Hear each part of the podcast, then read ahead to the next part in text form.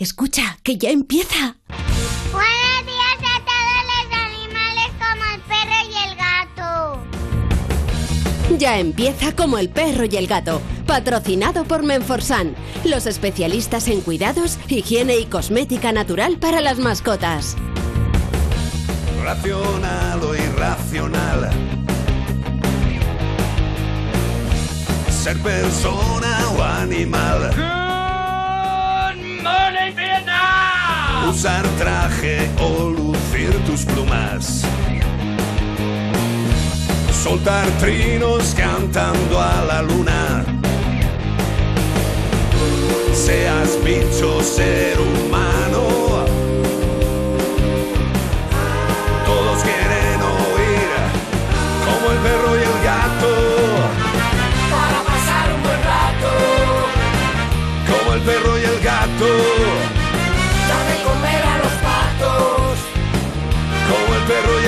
¡Ole, ole, ole! ¡Alegría para todo el día! O en piscina. Seas serpa o seas gallina. zarigüeyas o azafatas. Tengas piernas, tengas patas. Seas bicho, ser humano. Quieren oír como el perro y el gato. Muy buenas tardes a todos y a todas, queridos amigos y amigas. Aquí estamos en Melodía FM, en Como el Perro y el Gato. Ya sabéis, hoy el programa discurre completamente en esta maravillosa emisora musical y de contenidos del grupo A3 Media. Como el perro y el gato, también podéis vernos a través de las redes sociales en imagen, no solamente en audio. Entras en YouTube, entras en Facebook, pues también nos podéis ver, incluso en la página web de Onda Cero. Puedes escucharnos por la aplicación de Melodía FM. Vamos, que si no nos estás escuchando es que no te apetecía. Si te apetece, tú tranquilo que nos lo vamos a pasar, pero que muy bien. Lleva la máquina el señor Zamorano en esta primera parte del programa. La producción a cargo de Beatriz Ramos Jiménez.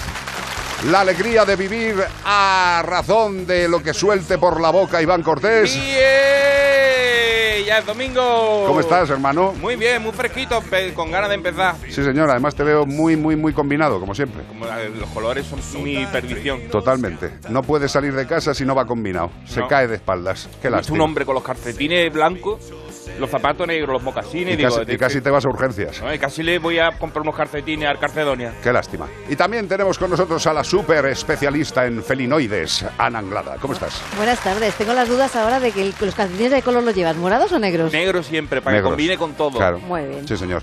Hay que ir con los pies de luto. 608-354-383, 608-354-383 para todo lo que os apetezca. Este programa es vuestro. Empezamos. Y este fin de semana estamos buscando a un animalillo, en este caso es un insecto, es un coleóptero y es de la familia Coccinellidae. Qué bonito. Eh, podemos encontrarlas por todo el mundo si las buscáis, habitando en plantas donde encuentran a sus presas. Ahí estamos, el animal que estamos buscando tiene colores llamativos como el amarillo, el naranja o el rojo y eso sí, con manchas negras en forma de puntitos o de rayitas. Ah, esto lo pone fácil. Ese patrón y su coloración determina la especie. De las 6.000 que existen, que tú te crees que nada más que hay una, No, pero no. existen 6.000 Sí, y eh, pertenecen a esa especie. Sí, señor. Son animales muy apreciados porque son depredadores naturales de otros insectos, de otros insectos que pueden convertirse en plagas, con lo cual si este animal controla las plagas nos tiene que caer very well fandangen.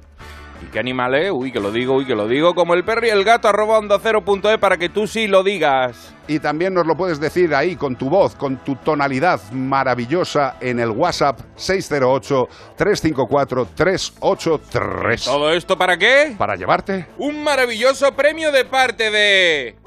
Menforsan. Sí, señor, nuestros amigos de Menforsan con su catálogo extenso. Y abrimos por aquí, mira qué maravilla. Abre. Antiinsectos naturales para roedores, conejos y hurones. Tú dices, bueno, claro, este, mi pequeño mamífero está en casa y no puede coger ningún bicho. Ya, ya, que tú te lo has creído. tú te lo has creído. En casa entran cosas, entran también las cartas de Hacienda, entra de todo, con lo cual hay que estar precavido. Y para los insectos que pueden atacar a tus pequeños mamíferos, tenemos, por ejemplo, el champú en polvo antiinsectos de nuestros amigos de Menforsan. ¿Indicado para qué? Para el mantenimiento y la higiene del pelaje sin la utilización de agüita, porque es champú en polvo. Su fórmula contiene tensioactivos naturales que eliminan el mal olor, desodorizando e higienizando el pelaje. Eh, Que no te huele a rata el animal, porque aunque lo sea, tú le echas este polvo maravilloso anti-insectos y aparte de que le libra de todos los bichos, huele fantásticamente bien. Tienes un pequeño mamífero, quieres evitar que tenga insectos malos, anti-insectos naturales para roedores, conejos y hurones de Men for Sun.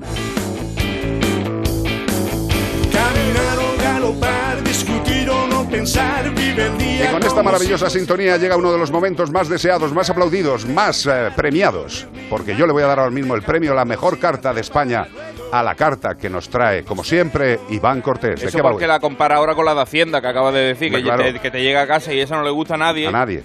Y esta sí porque es divertida, pero a veces pues tiene también tristeza o cosas así. Bueno, Bueno. esta De- es alegre, esta ¿de es quién- alegre. ¿Pero de quién es? Esto es de un atún. ¿De un atún? De una atuna. Una atuna. Es una chica. Una atuna, una atuna Pues chica. venga, cuenta, cuenta. difícil decir alguna especie con, con el con, con el feminillo. Ah, con la, la- femi- la con el- atuna de veterinaria, clavelito, claro, precioso. Bueno, pues la carta dice así. Hola Iván, me llamo Trini y soy una atuna del puerto de la Escala del Alt Empordà de Girona. Mira que te han escrito animales, pero una atuna seguro que no te lo esperaba. Alguna atún me ha escrito, ¿eh? Sí. Una vez de una almadraba. Eh, Pero no una atuna. No. Estaba dudando en escribirte porque tengo entendido que de los pocos pescados que te gustan, comer, somos nosotros en tortilla francesa.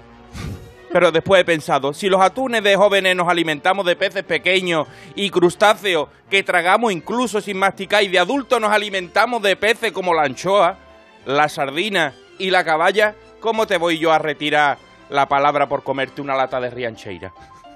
El caso es que te escribo porque todos los años, desde 2015 hasta hoy, me aparezco por el muelle del puerto de la Escala, excepto en 2019 porque me metí en una pelea con un pulpo y ya sabes cómo son esos bichos, que si te engancha ya no te sueltan. Al final le tuve que hacer una llave de jiu-jitsu y todavía está el pulpo haciendo, deshaciendo el nudo marinero que le hice. Tengo que reconocer que me gusta meterme en jaleo porque tengo mi, tengo mi pronto, me caliento y le zumbo a cualquiera. Excepto ese fatídico 2015 cuando aparecí por primera vez en el puerto. Llegué con herida en la aleta dorsal, en el lomo, la mandíbula. eh, no sé si me atropelló un autobús, me mordió una horca o que me acerqué a una hélice como cuando hacemos tonto y acercamos el dedo al ventilador a ver si se para. Pues así llegué yo y los pescadores empezaron a alimentarme y a cuidarme. Según los expertos ahora peso aproximadamente 100 kilos, 100 kilos arriba, 100 kilos abajo. Tengo 13 años.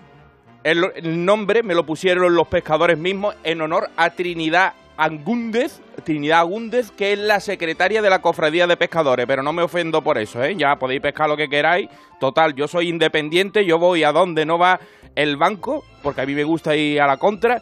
Si abren la veda y los barcos salen a faenar, yo me voy para el puerto y que me empiecen a alimentar.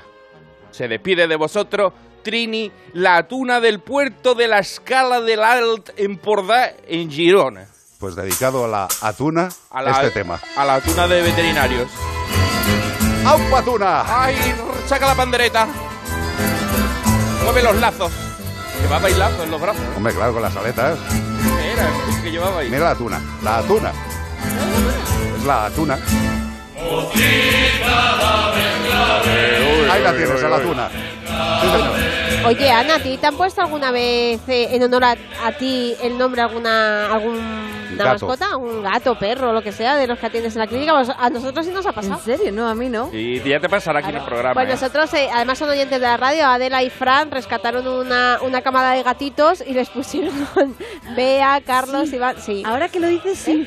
Ahora que lo dices, sí. Claro. Una, ¿Y qué ilusión? rescatada, es verdad, la llamaron Ana, ¿es verdad? ¿Sabes cuál es el, el animal que, el- que más ilusión me hizo que le pusieran el nombre? Le pusieron Carlotita porque fue una Yorkshire enana, que era una, una familia que, que, bueno, pues la señora tenía una serie de problemas y a ella lo que más ilusión le hacía en la vida era que su Yorkshire tuviera un cachorrito.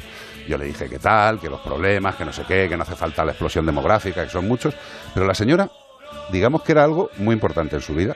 Y bueno, pues intentó varias veces la monta natural con su querida perrita y la perrita pues no tenía muchas ganas de lo que es la coeunda fornicantis. O sea, no le parecía bien eh, lo que es el seso. Entonces pues eh, la inseminé. Inseminé a la perrita y tuvimos la fortuna de que a la primera Con, inseminación... con semen de perro, dice. Hombre, claro, O no sea, va a ser con la de mi prima o la de mi primo de Jerez digo, de una cosa rarísima, lo que es un semen de un Yorkshire al que Que le después le pusieron tu nombre, digo, a ver si es que este No, se no, parecía a ti y después quería ser veterinario No, estaba no, no, estudiando. no, y... no, no, no soy el padre. Eh, el caso es que, bueno, funcionó. Nació un cachorrito, una cachorrita preciosa, preciosa, preciosa, preciosa, que todavía está viva, y se llama Carlota. Me encanta. Me encanta, yo, es, es una cosita cada vez que la veo, Dios mío, Carlota. Oye, a mí también Soy una su cosa, padre. una cosa que me hizo mucha, mucha tu ilusión y pienso mucho cuando todavía pues me falta Lani fue que la perrita que tiene eh, eh, Eduardo el Pastor, el oyente, un gran oyente nuestro y amigo, y le puso una de las perritas de su, de su rebaño, bueno, de las que va con el rebaño, eh, Lani. Y a mí eso también me Hombre. hizo mucha ilusión, porque digo, fíjate si ha marcado que hablemos aquí de, de Lani y que incluso hay alguna... Y creo que hay otro oyente que también le puso Lani Sí, un perro por sí. nosotros, pero no recuerdo cuál, que me perdone. Os lo agradecemos, de verdad. Pues sí, es Y muy además, bonito. Es, es precioso. que- Y a la gallina que rescatamos le pusieron Bea. Hombre, sí, pero eso pega más. Lo Los- siento. nuestros amigos de animales exóticos 24 horas, cuando se había de urgencia. Como no sabemos qué nombre ponerle, le pusieron Bea en la ficha y se quedó con Bea. Luego fue Gallo. Pero, ah, mira, cuando creció se hizo Gallo. ¿Por qué se lo pondrían? Vea, 608-354-383, como el perro y el gato, Melodía FM.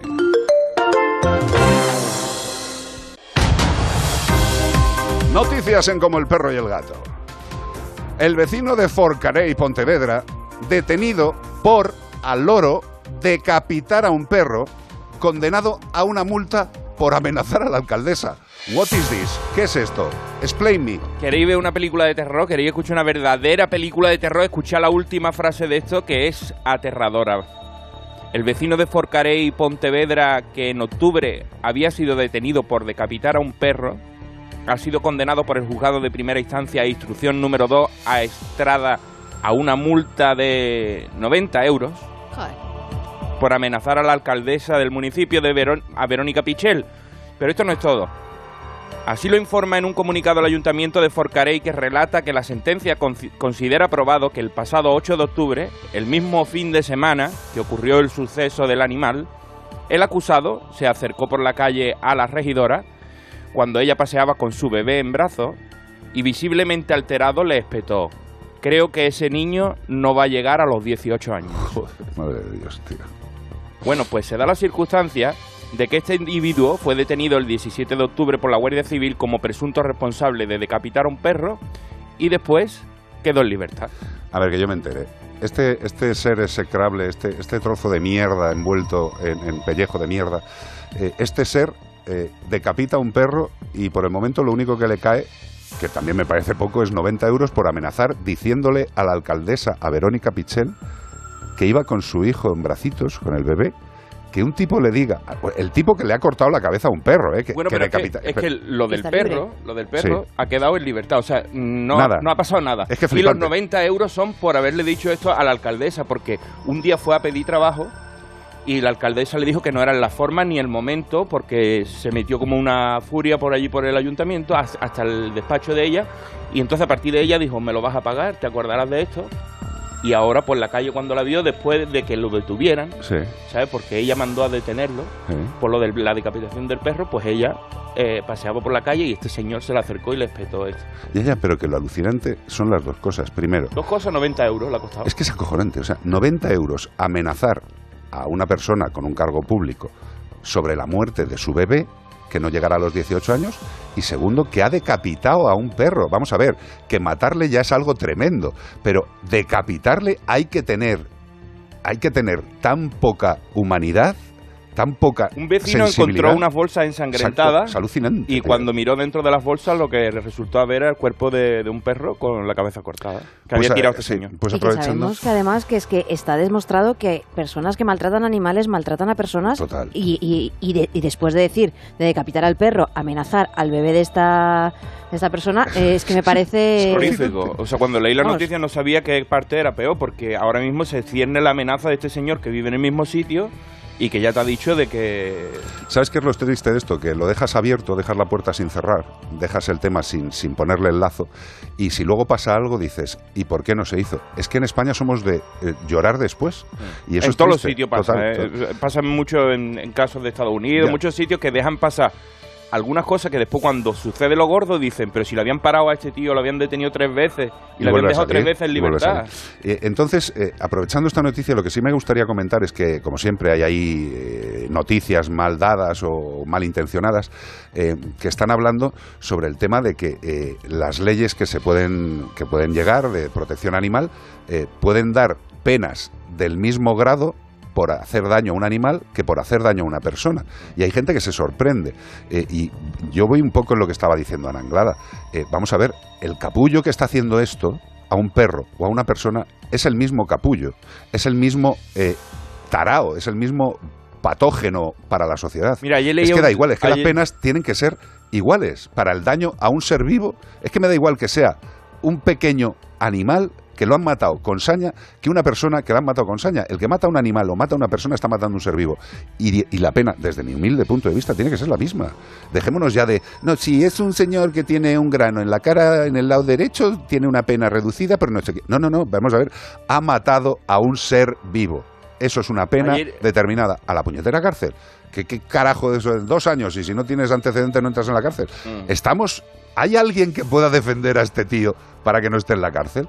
¿Qué hace que no está en la cárcel? Mira, ayer, es ale- ayer leí un titular tendencioso en, una, en un periódico muy famoso que decía, ¿qué te puede pasar si matas a una rata que entra en tu casa con la nueva ley de protección? Sí, sí. O sea, ¿qué, qué te va a pasar? Pues no te va a pasar nada, evidentemente. O sea, ¿qué van a venir? ¿La policía a tu casa? O sea, pero si pasan cosas como esta, sí te deberían de pasar cosas porque está demostrado que eres un tío peligroso. Y si te pillan matando una rata en casa eh, de una forma violenta, mira... Pues si la eh, mata crucificándola y Claro. haciendo Pero reino mira, satánico, Claro. Pero volvemos a lo mismo. Eh, decir, eh, es que matar una rata es que una... Vamos a ver, si tú tienes un problema de ratas en tu casa, o llamas a una empresa de ratizadora, o te compras unos cacharritos que hay maravillosos, que nosotros vivimos en el campo, Iván lo ha visto, Mm. Nosotros ponemos los cazarratitas, les pones comida, se quedan dentro, y luego tú, como se quedan en la cajita, te los llevas al campo, alejado, abre la puertecita y se piran. Ya está. ¿Que es más trabajo? Sí. Pero, por favor, que son seres vivos.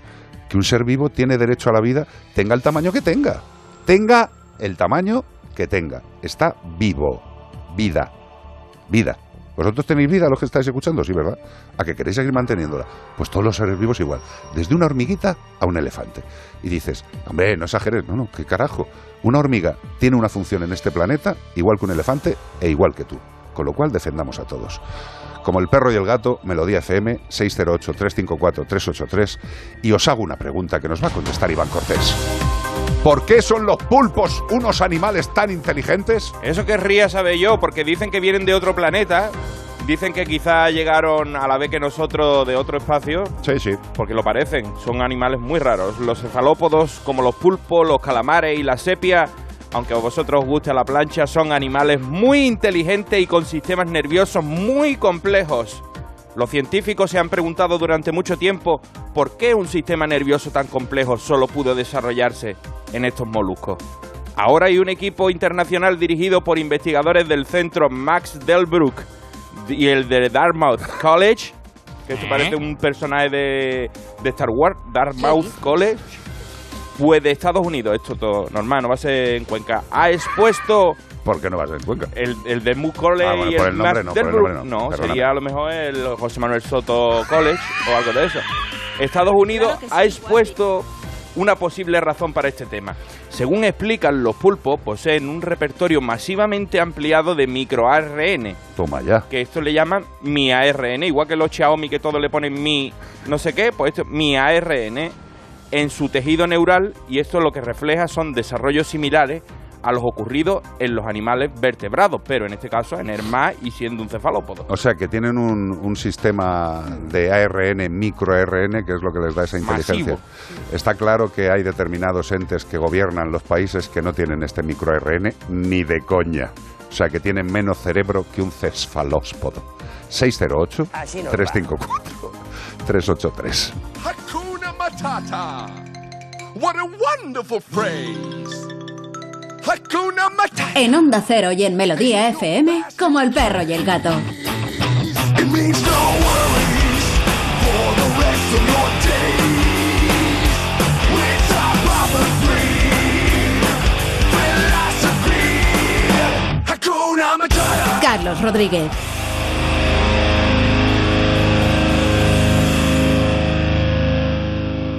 Los días Black Friday son así.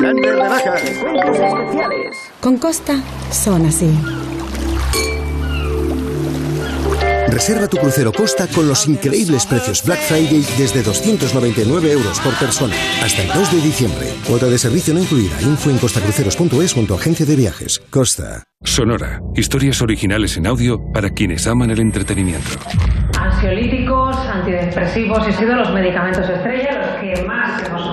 Solo en 2020 se vendieron más de 103 millones de envases. Cada día hay 92 personas de cada mil que se toma un tranquilizante, un ansiolítico o un antidepresivo para aguantar este ritmo.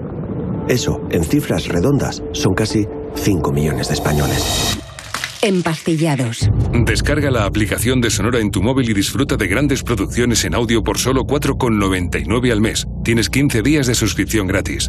Sonora. Películas, series y documentales para la gente que escucha. Melodía FM. Melodía FM.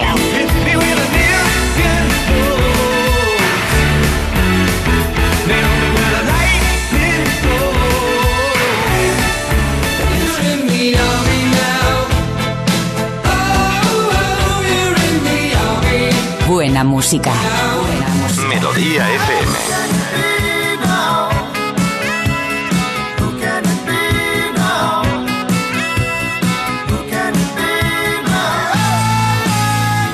Melodía FM.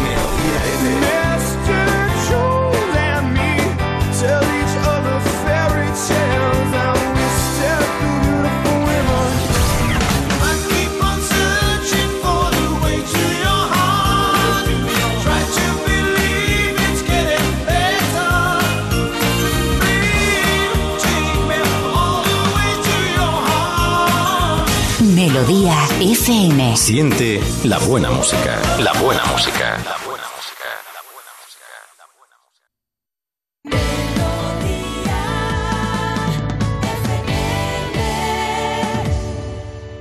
Está sonando en tu aparato como el perro y el gato. 608 354 383 WhatsApp.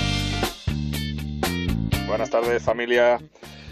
Soy Jesús, el papá de Draco, este perrito que tenía el estornudo invertido. Ah, sí. Bueno, me viene una duda a la cabeza. Eh, todos sabemos cómo llevar nuestros animales eh, en, los, en los coches, en los vehículos. Bueno, casi todo. Eh, bien de cinturón trasero o en la parte del maletero en, en su cesta. Pero cuando se trata de un vehículo, en este caso, por ejemplo, que llevo yo un vehículo de empresa, no tengo asientos traseros y tengo una chapa eh, que con la parte de atrás me la, me la aísla. Entonces, ¿cómo de llevarlo en la parte de adelante cuando voy acompañado de una persona? Porque claro, si mi pareja, mi mujer va al lado con su cinturón puesto, yo no puedo tener a mi perro encima del asiento con su cinturón puesto enganchado al arnés. ¿Cómo llevarlo cuando voy con otra persona? Eh, Gracias. Querido amigo, eh, no debes llevarlo, no puedes llevarlo. Eh, el animal para viajar en un vehículo tiene que ir perfectamente sujeto e independiente de los pasajeros. Es decir, si no hay parte de atrás, no puedes llevarlo. Eh, exacto. ¿Qué has dicho? He dicho independientemente de los pasajeros. Bueno, exacto, principalmente del conductor. No puede interferir en la conducción y tiene que ir sujetito. Si va atrás, tiene que ir con su petral, mejor que con un collar, evidentemente con un petral, y ese petral con un sistema de enganche, que es como una especie de trocito que engancha en el petral y va al enganche del cinturón de seguridad. Así se puede llevar. Si es un perro de pequeño tamaño que puede ir dentro de un transportín, lo ideal y donde recomienda la Dirección General de Tráfico que vaya el transportín es detrás del asiento del copiloto en el suelo. En el suelo, ¿vale? En el suelo. Ahí, ¿vale? Para que no se vuelque, para que no salga disparado. En el caso que nos estás comentando, salvo que nos equivoquemos en, en- en valorar la- lo que nos has comentado, yo creo que no se puede llevar. No, porque además es que ha preguntado cuando va con su pareja. Pero es que aunque vaya Aunque- sin aunque su vaya pareja, pareja, exacto. no se pueden llevar animales en el asiento del copiloto. Precisamente por eso, porque tienen que estar separados del, del conductor. Ni aunque vaya agarrado perfectamente. Con lo cual, en ese caso, hijo, pues eh, tienes que decirle al perro, luego vuelvo. Ya está, no pasa nada. Mira, Vale. nos pregunta Verónica René Paz, que tiene dos E, ¿vale? Ajá. René Paz, pues para la gingivitis de un gato, ¿qué comida o marca se le puede dar? Oh, primero, primero hay que saber por qué carajo tiene gingivitis. Efectivamente. Eh, esto es como una pregunta te, te vas a ir acostumbrando a las preguntas de este programa, cariño. Eh, vale, Eh, pues depende. Esto es como jarabe de palo. Eh, Depende. Sí. Eh, comida o claro, es que a ver, yo lo primero de todo diría eh, O pri- tratamiento, por ¿no? saber uno qué es por qué tiene la gingivitis, porque puede ser o bien porque tenga placa bacteriana, porque tenga sarro, porque tenga una enfermedad vírica o porque tenga una enfermedad de cualquier tipo autoinmune, lo que sea. O sea, fíjate, he abierto aquí un melón enorme. Eh, y en función de eso, primero tratamiento. Segundo, ver eh, a ver si le molesta. Sí que es verdad que le va a molestar menos eh, una comida más blandita, pero también te digo que hay animales que les molesta tanto que directamente no mastican ni tragan.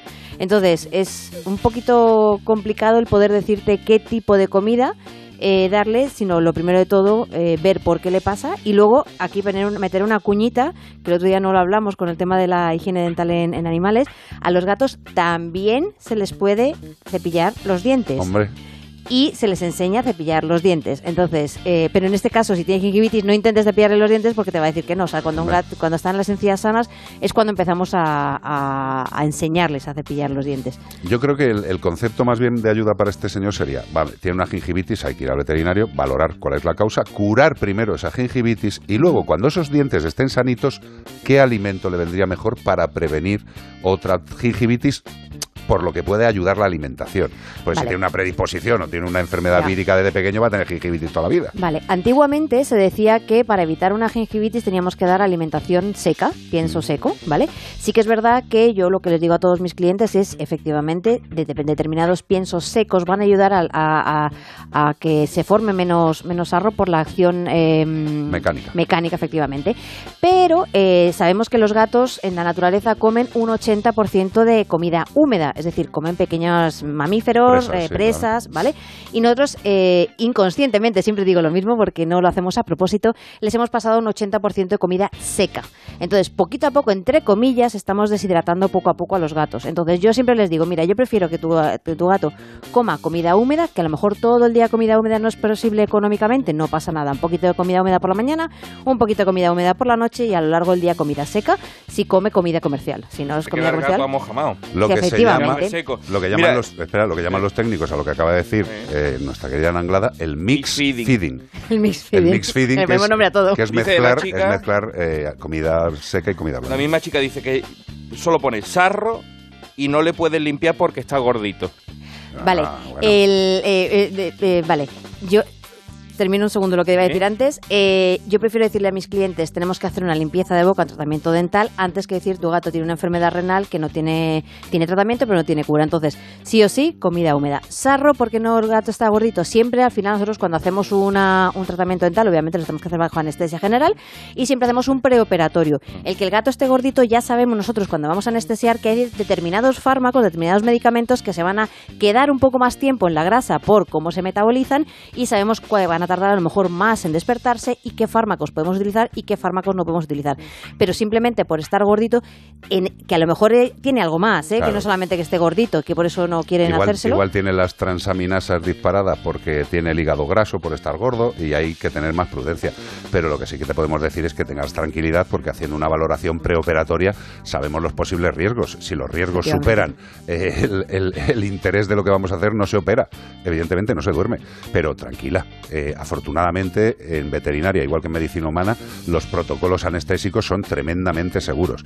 Y todos los días en todas las clínicas del mundo se operan animales gordetes. Con lo cual, tranquilidad y a confiar en los sistemas de los veterinarios. Consulta con Ana Anglada. ¡Qué bonita! ¡Qué bonita! ¡A la Anglada! Oye, ponemos un temazo. Este me gusta, ¿eh? Es de... ¿Quién es? Eh, est- status quo, ¿no? Sí, señor. What's your proposing? ¿De qué va, Ramiro? ¿Qué quieres? ¿Cuál es tu propósito? Esto nos lo dicen status quo.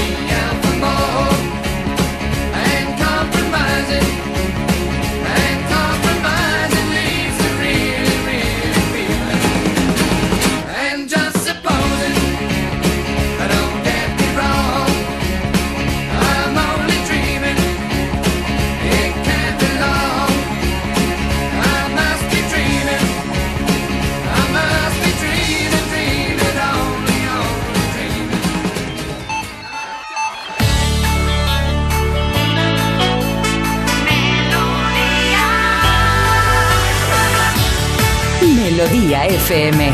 Melodía. Melodía FM. Son las tres.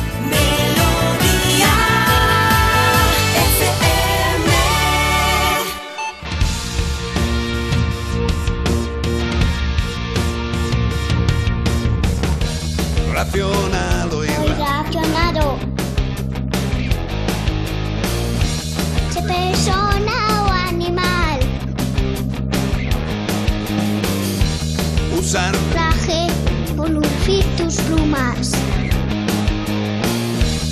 soltar trinos cantando A la luna.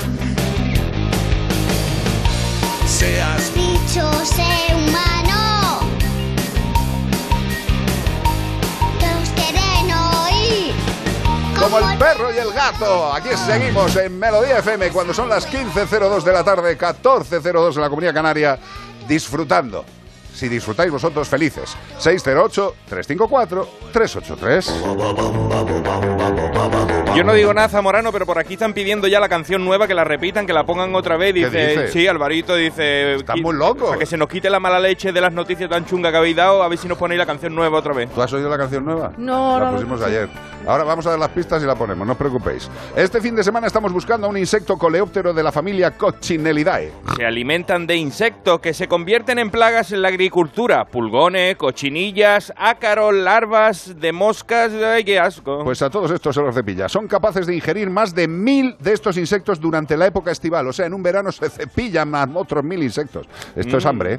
Por eso se les considera controladores biológicos de plagas. Ahí les tienes. Viscoso Qué- pero sabroso. Ay, rico. Eso, eso decía Pumba. Viscoso pero sabroso. Tras ser introducido en los campos de cítricos en California en 1888, en apenas dos años se triplicó la producción de naranja y limones. y de lo que fuera falta. Además, su desagradable sabor, yo no lo he probado, protege a estos animales de depredadores como los pájaros, ranas, avispas, arañas y libélulas, que le dan un lametacito a este animal para ingerirlo y dicen, ¡puf, qué asco! Esto no me lo como ni harto de hambre. Sabe regular ese Sabe animal, raro. es como comerte un frenador Sí, en sí, verano. Sí, sí, masticado además.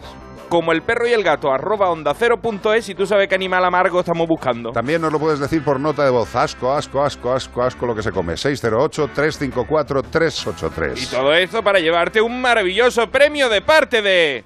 Menforsan. Sí, señor, aquí está nuestro catálogo maravilloso. Mira, mira, mira, mira. A ver ese catálogo. Mira, mira, la gente hay veces que dice, ¿para qué le va a echar colonia a un perro? Dice, pues a ver, ¿para qué te la echas tú? A ver, ¿para qué te la echas tú? Yo me he hecho hoy Sportman. Joder, qué barbaridad.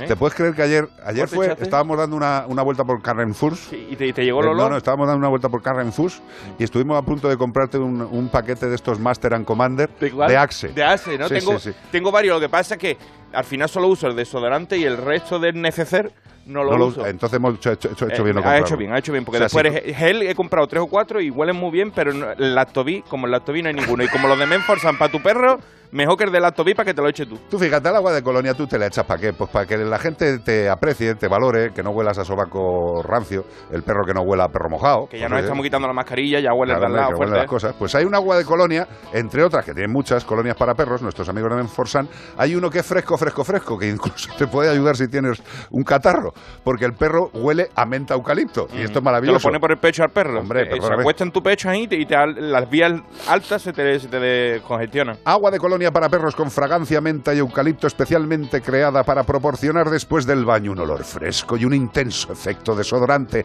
muy agradable. Y es lo bueno, respeta la piel y las propiedades olfativas del animal. Vamos, que se lo echa y el perro no va a buscar la primera ñordiga para quitarse el olor. Y en cambio para ti te huele como un pistolín. Exactamente. Lo huele y dices, uy, que bien huele, Mm, qué rico. O de color y de Menforsan, colonias para perros. ¿De quién? De Menforsan. Ahí está, ahí la tenéis para todos vosotros, para todos los mascoteros. Tenemos Facebook, Cantando no Zamorano. queremos perder. Tenemos Twitter y hasta en YouTube el careto tú nos puedes ver. ¡Hey! Para reírnos a reventar, a reventar, a reventar. ¡Vámonos todos en casa! Como el perro y el gato. Mantén vivo el aparato, no debes desconectar. ¡Eh, eh, eh! Como el perro y el gato, para pasar un buen rato, contigo a cualquier lugar. Suficiente, que esto genera adicciones. Pues, ¿qué te ¿Cómo parece? mola? Me gusta mucho. A que yo creo que me debo dedicar a esto, a componer y ya está. Cuidado ¿Qué que se parece? queda pegado en la mente, ¿eh? Que después esta noche Sí, cuando estés sí, queriendo es que dormir ya- diga "Eh, y, yo- y Carlos diciendo, ¿pero qué haces, An- Ananglada? ¿Qué te ha pasado? Hay gente que va por la calle como un zombie. El perro y el gato. Es maravilloso. Mola, Hermoso, mola. hermoso. Mira, mira. Violín se arranca las plumas de un lado. Sin Emo flota, sin Nicky ronca y Félix no dice ni miau. Te podemos ayudar, ayudar, ayudar.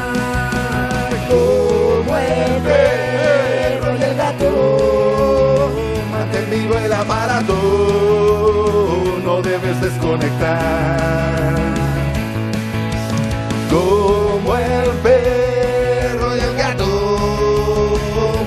pasar un buen rato contigo a cualquier lugar contigo a cualquier lugar contigo a cualquier lugar Ahí está. Ahí está. Ahí está. ¿Qué os ha parecido? Muy chula. Pues espero que os guste para mucho tiempo, de verdad, nos agrada mucho. Y vamos a ver más noticias. Un vecino de Calzadilla, que no es una persona que vaya descalza ni calzada, es un pueblo, dispara al loro, ¿eh? Al loro. Dispara en tres ocasiones con una escopeta, mayormente, a un perro que entró en su finca. O sea, el perro entró, ¿por qué? Pues porque entró y este hombre, en vez de decirle, usa, usa, tira, uh, vete, o intentar buscar al propietario, está perdido. No, es mucho más fácil. Tengo una escopeta, me gusta matar y le pegó tres tiros. Chiquito de la calzadilla, ¿eh? Sí, señor. El chiquito de la calzadilla, bueno, pues el, realmente lo que pasaba es que el dueño, la dueña, era una finca colindante y tuvo que ver cómo sucedió la cosa. Bonito.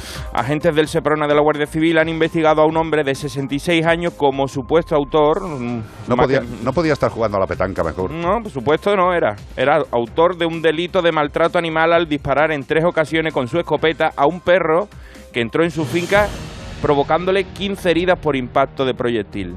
Al investigado se le atribuye la comisión de un delito relativo a la protección de la flora y la fauna y de animales domésticos en la modalidad de maltrato animal. Bonita modalidad, es como el salto de altura, Sí, modalidad sí, sí. de 100 in- metros lisos. indica la, esto lo indica la Guardia Civil. Bueno, había tres supuestos, yo he cogido el que más se le acerca a este señor, había tres supuestos de lo que le puede suceder y este es el más parecido, los otros eran un poquito menos grave incluso. Si se hubiera causado la muerte del animal, se le impondría una pena de 6 a 18 meses de prisión e inhabilitación especial de 2 a 4 años para el ejercicio de profesión, oficio o, co- u- co- o comercio que tenga relación con los animales y para la tenencia de estos. ¿Qué te parece? ¿Seis meses? Una mierda. 6, 18... De 6 a 18 meses. Y puede seguir con el arma. Y pues sí, con su arma, todo. claro, claro, pero- ¿Ves? Yo estaba esperando, digo, a ver si dice algo de que le pueden quitar el arma o algo. Hombre, no. Dentro de lo que las tres posibilidades que daban eran, como el máximo eran un año de cárcel o... No, estos son eh, 18 meses, que es un año y medio, y volvemos a lo de siempre. Si este señor de 66 años no tiene antecedentes penales, aunque le caigan dos años, no entra en la cárcel. Si había, por ejemplo, agravante de que el tío lo hubiera hecho con saña... Hombre, no sé tres más- tiros. No sé tres qué más tiros, puede tener No tres sé. tiros... Yo creo que un tiro puede ser que el tío se haya equivocado, que se Se crea que entra un lobo y que le va a matar. Hasta ahí, uno. ¿Tres tiros? No sé. No sé. Pero vamos, que no le va a pasar nada a este señor. Era- era- o sea, que su familia esté Y tranquila. era los de una vecina, también. de una finca colindante, ¿eh? que no te crea que era un perro que, que sería lo mismo de malo que hubiera sido un perro que no fuera de nadie, sino que era el de su vecina. No, si es que no tienes que disparar a nadie. A nadie, pero tú imagínate que mata al perro de la vecina y tienes que seguir viviendo con la vecina al lado. y sabiendo que no le va a pasar nada y que le vas a tener al lado. Y, y lo gracioso de estas penas es lo de do- dos a cuatro años de inhabilitación para el ejercicio de profesión, oficio o comercio de animales. Con Vete 66 al años, con vete 66 al años el tío a lo mejor va a montar ahora una Sí, sí. tienda de mascotas. Sí, claro. Eh, Te mato bien, se llama la tienda. Tienda de mascotas, te mato bien. Soy un señor muy, muy, muy, muy Lucky empático. Ahí le tienes. Otra noticia. El particular método que usarán en los Países Bajos para que los lobos sean menos mansos. ¿Qué es esto? Bueno, algunos va a molestar un poquito, a otros va a impactar, pero al final es lo de siempre. Yo creo, ah, pues está bien, está bien lo que hacen, pero no. En algunas partes de los Países Bajos se les podrá disparar a los lobos con bolas de pintura, con, de las de paintball. Bueno, En un hasta luego. igual, Hasta paso. luego, yo me voy, yo me voy. En un intento por hacerlos menos mansos, anunciaron las autoridades de allí, ¿no? Bueno, porque existe el temor de que los lobos se estén volviendo tan indiferentes a los humanos que puedan convertirse en un peligro, en un peligro grave, porque ya se está acercando, hay, hay vídeos de gente dándole bocadillos en al lobo. La decisión del gobierno provincial de Arnhem sucede después de que un vídeo publicado en las redes sociales mostrara a un lobo paseando junto a una familia en un parque de National Hochbeluwe de la región y las autoridades decidieron que las bolas de pintura son el mejor método para que los guardabosques puedan ver cuáles han sido alcanzados por los impactos. Yo decía, bueno, será para marcarlo y después decir, eh, bueno, no, son para matarlo. Son para matar a los que están más cercanos, los que están, hay que sacrificarlos porque se han acostumbrado al ser humano y esos no pueden ser reintroducidos. Entonces se les marca con una bola de pintura, después se les busca y después se les da para abajo. No tengo ningún tipo de comentario porque, bueno, de- no- Yo no pensaba, a ver si en Esto es España aquí en vez de matar lobos también los pintan con pintura por lo menos y no los matan. Pero, Pero, les están pintando para luego pero después matarles. para matar. Lo que es que es lo que me pasaba con los encierros, que yo decía, bueno, le darán con un periódico enrollado, pero después los devuelven a la Sí, dehesa, ¿no? claro, Y les dan besos en los Claro, cuernos. digo, después ah, viene un camión al final, los recoge y los lleva donde estaba. Sí, no, sí, es que al final también los matan. Dije, claro. ah, bueno, pues entonces... Tú ten en cuenta que nosotros somos muy de matar y los de los Países Bajos son muy de matar después de considerar que ese animal ha de ser matado. No lo sé. Eh, son métodos de control que cada país toma. Eh, en España también tenemos liada una gorda con el tema del lobo. Y bueno, A ver esto si empiezan lleva... a pintar cotorras, ¿eh? Sí, sí, sí. A ver si pe- empezamos a pintar alcaldes, tío. ¿Sabes? No digo dispararles, es pintarles. Que la gente lo dice. A ver si este está diciendo. Ha dicho el de como el perro y el gato que hay que disparar a los alcaldes. No, no. Hay que pintar a algunos para saber si son buenos o malos. No sé, igual que se hace con los lobos. Ya está. Oye, Pintemos por a la aquí que lanzo una idea, que para que no acostumbrar a los cazadores que se acercan a los límites de las poblaciones, en También los cotos de caza, marcarles con el paintball. Claro, estaría guay con una pilota. A ver quién se atreve a dispararle con una de paintball a un tío con una de 12. Claro. También es verdad, no he caído en eso Si yo. lo único que hay que hacer en este mundo es lo que no hacemos nunca, que es tener un poquito de cabeza e intentar pensar que todos tenemos tenemos derecho a la vida. Si los lobos en los Países Bajos se están acercando a las personas, por algo será. A lo mejor las personas se están el- acercando demasiado. También. Que esos parques que ellos llaman parques, a lo mejor resulta que es en medio de la montaña y le han puesto una valla. Bueno, eh, insisto, lo que debe hacer el ser humano es intentar establecer, establecer relaciones cordiales con el resto de seres vivos del planeta. Cordiales. Eh, si alguien no sabe lo que es cordiales, la RAE os lo explica. Y cuando hablamos de seres vivos, también hablamos de incluso entre nosotros mismos, no claro. solamente con otras especies. Mira, desgraciadamente, esta semana pasada también un chavalín, eh, un menor, eh, moría en una cacería en Estados Unidos de un maravilloso y certero disparo en el pecho. Dicen, un accidente. Bueno, mm, no sé. Eh, ¿Es excusable o es necesario que un niño, que un jovencito, muera en las artes innecesarias de caza? Sino que fácil sería matar a tus enemigos, ¿no? Lo, lo invita un día de caza y cuando se me ha escapado y le da un toda la cabeza. Eh, no lo voy a decir yo. 608-354-383. Como el perro y el gato, Melodía FM. Touch faith. Aquí Uh. está, The Best Hey. Mother. Una canción que no le gusta nada a Iván Cortés. A Bea, a Bea tampoco, ¿eh? A Bea tampoco. que tampoco le gusta. ¿A ti, Ana Anglada? A mí sí. Pues eh, yo os quiero decir que la canción se titula Personal Jesus. Si quieres, si, quieres, si quieres, deja el micro abierto y, y destrozamos la canción. No, déjalo un momento, que Iván está, está bramido. Someone to hear your prayers, but someone who cares. Hey, your own personal. Nos echan de melodía. Oh, ya no volvemos más. Este es el final.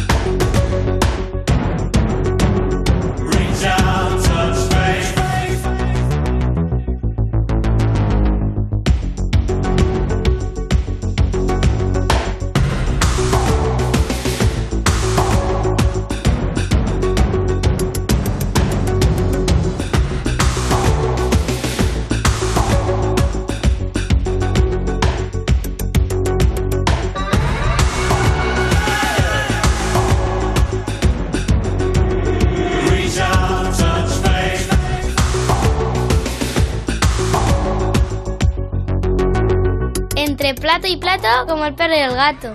608 354 383 WhatsApp. Pues mira, os leo una pregunta de estas que nos llegan Pues os aquí lee, del os lee. Vamos os lee. Pregunta, mis dos gatas, hermanitas gemelas, solo tienen un cagódromo y lo respetan perfectamente, pero me han dicho que es mejor que cada una tenga uno individual. ¿Es cierto? Y la siguiente, por mí no hay problema, hay sitio. Entiendo que para meter los dos cagódromos. Y segundo, no apunté lo del bebedor, me paséis de nuevo el teléfono, lo siento por ser paliza sobre mis dos seres con validez. ¿El bebedor? El de Xiaomi. El Ah, bebedero. creía, creía que era un señor que habíamos traído al programa. tío. El P Fountain. El P Fountain Pet Fountain. de Xiaomi. Xiaomi. Claro. Tú entras en Xiaomi y verás que hay una parte que es para mascotas. Y ahí tienes el bebedero y el comedero. Lo venden en las tiendas Xiaomi, en el corte inglés, en Amazon, en todos los sitios de venta. Lo tienen. En Y- Mediamar. Y seguro que ahora que estamos con la Friday hasta mañana, que es Cyber Monday, seguro que está en oferta. Claro, no, no, sí, además lo dijimos, que hay ofertas. Es una maravilla, entra, de verdad. O sea, esto muchas veces la gente dice, "Eh, claro, si es que pagan, si es que me da igual. Volvemos a decirlo de siempre, en este programa no entra ningún producto a ser promocionado si no lo conocemos y lo hemos usado.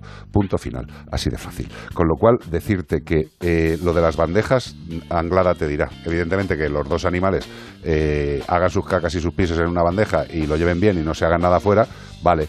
Pero hombre, mejor es tener un baño para cada uno, ¿no? Sí, porque además muchas veces eh, no, no sabemos si realmente lo hacen porque toca y no hay otro sitio o porque realmente no les importa y esto nos lo, dicen muchas veces hasta que ya llega la gotita que colma el vaso y una de ellas dice hasta aquí hemos llegado y ya no me aguanto más de estar compartiendo mi baño con la otra. claro. Entonces siempre se recomienda que se pongan dos, que uno de ellos no lo utiliza, bueno, por lo menos ahí está por si en algún momento lo empiezan a utilizar. Y sobre todo para evitar problemas, porque como bien dice Ana, los gatos puede llegar un momento, también se van haciendo mayores, van teniendo sus manías, igual que nosotros. Que, que la gente dice, no, es que se está haciendo mayor, está haciendo cosas raras. Pues, pues mírate tú cuando tengas más de 50, que yo ya soy más raro que un perro verde.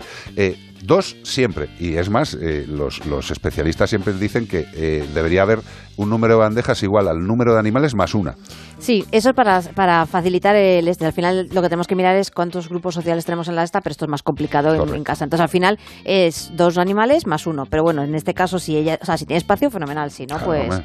pues que Si, mínimo que. si- si están funcionando bien con una taza del váter, pues oye, Con ponle, dos ya mucho mejor. ponle dos y ya los gatos igual dicen, yo me quedo aquí, cada uno en una bandeja, se miran mientras hacen sus cosas, charlan, esas cosas. Antes los baños eran comunitarios, yo lo llevaría muy mal. Sobre Eh, todo porque además eh, los gatos lo que más necesitan es tener la sensación de control. No es, ne- no es necesario el control, sino la sensación de control de decir, bueno, por lo menos si quiero, lo tengo ahí. O sea, no, este no es el pensamiento que tiene el gato así, ¿vale? O sea, no, Sí, no no le ponemos así. subtítulos.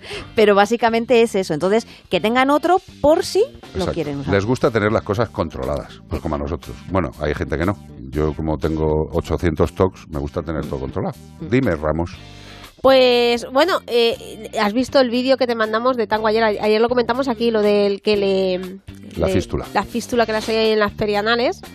Y digo, no sé si meterlo como consulta así, como si fuera de otra persona, pero me parecería mal. No, no, no, pero, pero aprovechando que está Ana, eh, el- los gatos también tienen problemas en las glándulas perianales, Claro. se les atascan.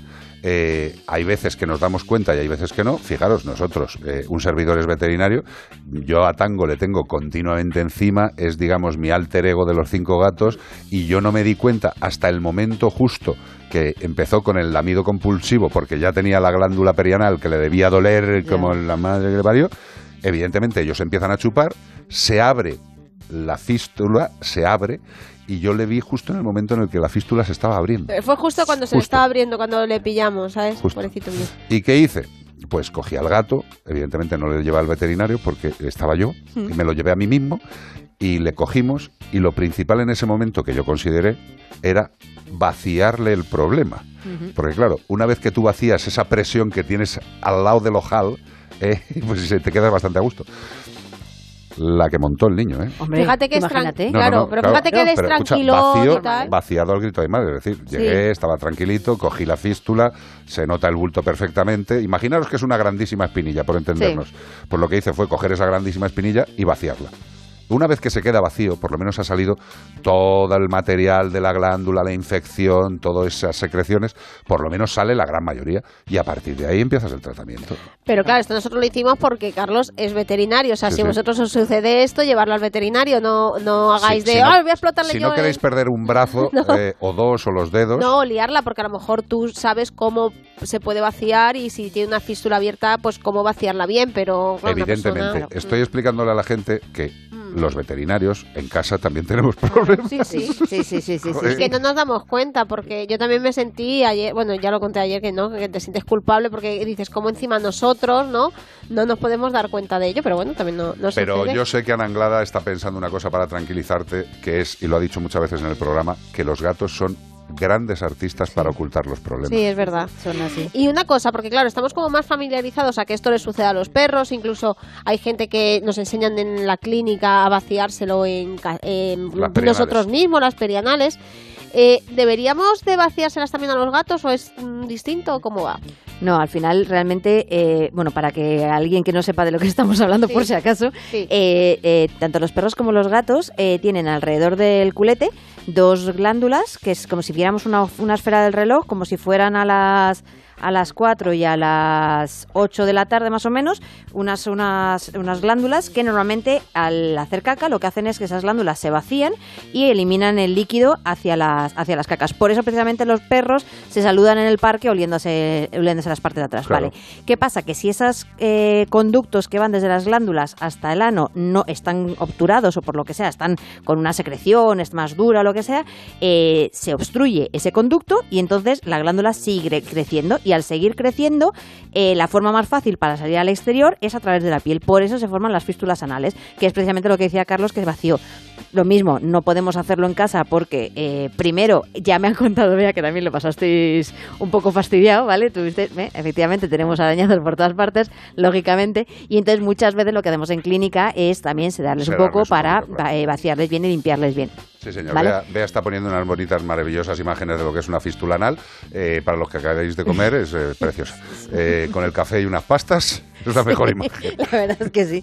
Pero al final sí que es verdad que no es necesario vaciarle las glándulas a los gatos. Es verdad que los problemas en perros suelen ser más frecuentes que en- de glándulas que en gatos, pero también, también aparece. Y también es verdad que la, la parte fácil que tenemos en, en- en gatos es que la mayoría de las veces van con el rabo para arriba Y muchas veces lo vemos. Pero mm, son zonas que a los gatos no les gusta que les miremos. No, Entonces, no, no, bueno, ni que les toque. al final, no, al final muchas veces nos enteramos, desgraciadamente, eso, y efectivamente, si muchas veces lo he dicho, que son maestros escondiendo todos sus síntomas cuando empiezan a lamerse de forma compulsiva de a ver qué está pasando aquí. Así fue el tema.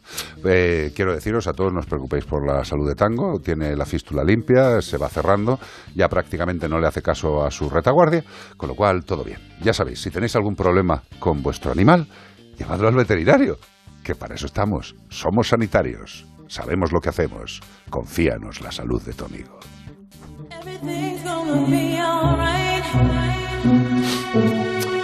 A mí esta... eh, no sé, ¿a ti qué te parece esta canción, Iván? Está guapa. Está guapa, vale. Está guapa. Ya está. Mola. Esto es como la del otro día que tampoco te gustaba la. La de Paz Daddy. Esa. Es del mismo rollo. Yo creo que la cantas a la misma tía. Sweet, Sweet Box. Everything's gonna be alright. Sí, sí, ojalá. Pues nada, aquí, Sweet Box, cuéntanos, cuéntanos.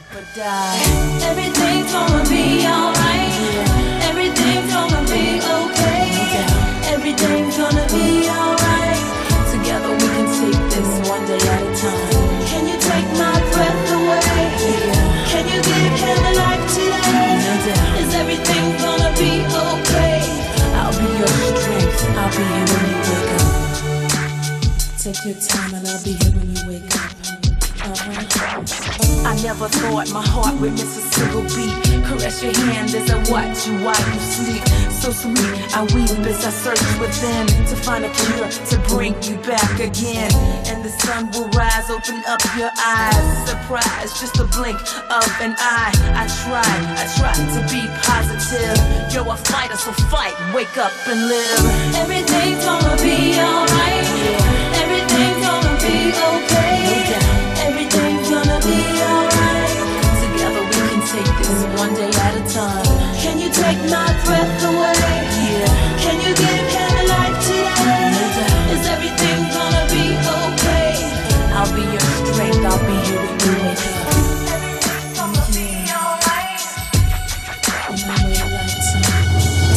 my life to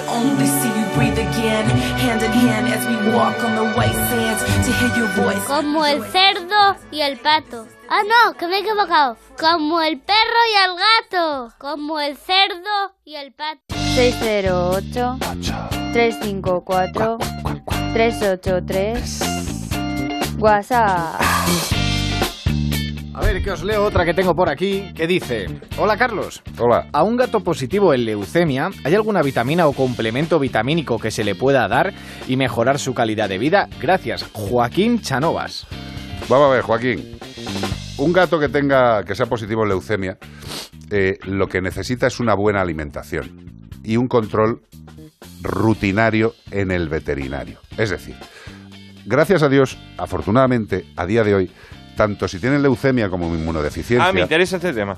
Me alegro. Me interesa el tema de gato con leucemia. Sí, o leucemia, inmunodeficiencia, inmunodeficiencia. Mira, te lo digo porque Buenos yo que- días. quería hacerle un, un... Un traje. No sé cómo hacerlo, es que quería hacerle una carta, quería hacer algo por él. ¿Os acordáis de Once? Once es un gato que está en Huellas Felices, que este está en Villaconejos, De arriba o de abajo. de, no sé, de- aquí, aquí en Madrid, aquí en Madrid. ¿vale? Y, y resulta que lleva cuatro meses que lo sacaron de la calle para hacer el cero o lo que sea, dio inmu- inmunodeficiencia y entonces lleva cuatro meses en una jaula esperando a que alguna familia lo pueda incorporar a su casa y, y el temita es que es guapísimo, muy bonito, es negro con los ojos amarillos de esto pantera, pero viene con, con positivo en inmuno. Vamos a ver. ¿Qué eh, problema? Este, este, tema, este tema es complejo y me alegro, me alegro que salga y Sí. que esté Ana, Sí. evidentemente. Eh, vamos por partes y, y esperemos aclararlo bien. Yo voy a ir diciendo cosas y tú me dices, vamos a ver, que un gato tenga leucemia positivo o inmunodeficiencia positivo no quiere decir más que tiene positivo a una enfermedad, es decir, ahí está, dentro del animalico. Otra cosa muy diferente es que ese animalico positivo se vaya a poner malo antes o después, que no lo sabemos, y que pueda contagiar o no a otros animales por su estado. El tener un gato con leucemia o con inmunodeficiencia evita absolutamente que puedan convivir con otros gatos, querida amiga. Yo creo que diferenciaría eh, leucemia de, de inmuno. O sea, al final tenemos que, lo que tú has dicho, o sea, nosotros un gato con el gato del, del oyente eh, que sea positivo, o sea, tenemos que tratar al gato, no al positivo de Ajá. leucemia. Entonces, si el gato está eh, a día de hoy sano y tal, una buena alimentación, unos buenos controles de de, en el veterinario y en el momento en el que de algún síntoma tratar eh, el problema, no tratar el positivo a, a leucemia. Es decir, eh, si tienen anemia, pues eh, pensar en el tema de la anemia, pero no pensar en el positivo de leucemia. Otra cosa, luego el tema de la, de la, la inmuno, que es lo mismo, al final es que de hecho, el, eh, una, iba a haberse dicho ya, vea, que el día 1 de, ju- de, uy, de junio, yo me voy a junio ya, estamos en diciembre. Yo, el 1 de yo me iría contigo al 1 de junio ahora mismo del brazo, o sea, pero directamente. me he saltado no sé cuántos meses. Yo también. El día 1 de diciembre es el día del, del SIDA, que es lo que se llama la inmunodeficiencia del SIDA felino, ¿vale? Eh, digo, podíamos hablar, pero me acordaba que habíamos hablado ya del tema de la, de la inmuno, pero bueno, volvemos a repetirlo. Volvemos a lo mismo, un positivo, y también depende en qué momento pillemos el positivo, o sea, soy tan, dan- doy tantas vueltas porque no es un tema No, de sí o que- no, o sea, ni de exacto. fácil no, doy- no fácil, Exacto. ¿vale? O sea, que es, eso- en función del gato Es también. que eso es lo que, lo que es muy difícil entenderlo. E- Incluso en la clínica, incluso en la clínica, tened en cuenta que cuando valoramos si un gato tiene un positivo en leucemia inmunodeficiencia, tienes que pensar, vale, en el gato en sí mismo, como dice, como dice Ana, lo más importante es el paciente, no la enfermedad. Tenemos que tratar al paciente. Tú no tratas la enfermedad. La enfermedad lo que intentas es cargártela. tú, tra- tú tratas al paciente. Leucemia e inmuno son cosas que les pueden pasar y lo que queremos deciros es, ¿se pueden tener estos gatos en casa con otros gatos? En general, estudiando el caso, la mayoría podrían ser compañeros, pero hay que tener claras una serie de cosas. Primero, que estén esterilizados para evitar sus conflictos sexuales. Sobre todo en inmuno. Exacto. ¿Por qué? Porque si no están esterilizados, tienen un conflicto más que la sexualidad, que se ponen borricos cuando llega el tema y ahí puede haber peleas. Y en esas peleas es cuando se pueden producir los contagios. Sí que es verdad que yo me siento, entre comillas, al final es, también es de- en función de la, del riesgo que tú as- quieras asumir en casa. Eso Exacto. está es una cosa muy importante. Eh, yo me siento, Pero entre para comillas... personas no hay ningún riesgo. o No, sea, no, no, no, no, me refiero a, a asumir con lo- el resto de los gatos. Yo me siento más cómoda eh, eh, si introducimos un gatito inmuno que si introducimos un gatito leucémico, porque el gatito leucémico muchas veces acabamos teniendo problemas de si no separamos, si no tenemos una, una higiene correcta, de contagiarlos a, a los que tenemos en casa. Entonces, eh, al final es el riesgo que tú quieras asumir en casa. Yo he tenido que gatos eh, leucémicos positivos que han dado positivo a posteriori de estar ya en casa, que al separarles y tal, pues bueno, pues eh, el resto de la casa no ha habido problemas. Pero también he tenido eh, casos que he visto que no han hecho estas eh, estas diferenciaciones y los gatos que estaban en casa han sido Han terminado contagiando. Claro, entonces al final eh, tenemos que estar muy seguros del riesgo que queremos correr con nuestros animales que tenemos en casa y no desahuciarles ni muchísimo No, no, menos no, a los a los gatos de que sean positivos, pero saber que tenemos que tener unos cuidados determinados que, que el Entre positivo te y va a positivo, decir. por ejemplo, si tú ya tienes uno que está positivo y quiere incorporar a otro, pues es una manera No, de que... De Lo que- mejor, eso es la- o sea, Ese, que no ese- ese es el estado perfecto. Sí. Claro. Es el estado- y, y- y sobre todo lo que queremos decir es que a día de hoy un gato con leucemia que, que no ha entrado en un, en un bucle de, de, patolo- de síntomas eh, variados por su enfermedad, eh, es que viven perfectamente. Hay, hay muchísimos, la gran mayoría, que, que mueren de mayores. Eh, como, dice, como dice Ana, pensad que en algún momento, tiene una enfermedad de base, la tiene ahí, en algún momento, por lo que sea, por cualquier cosa, los organismos no son perfectos, puede dispararse alguna parte de la enfermedad y aparecer un síntoma. Los veterinarios, sabiendo que tiene ese problema, trataremos el síntoma, trataremos el síntoma, porque la enfermedad no la podemos tratar, trataremos el síntoma y si lo hacemos bien y sois preocupados por el animal, por supuesto que se pueden tener estos animalitos. No hay que desahuciarles, me ha encantado la palabra. Oye, la consulta es de Joaquín, que es eh, de Gats del Born, que es una protectora de, de Barcelona.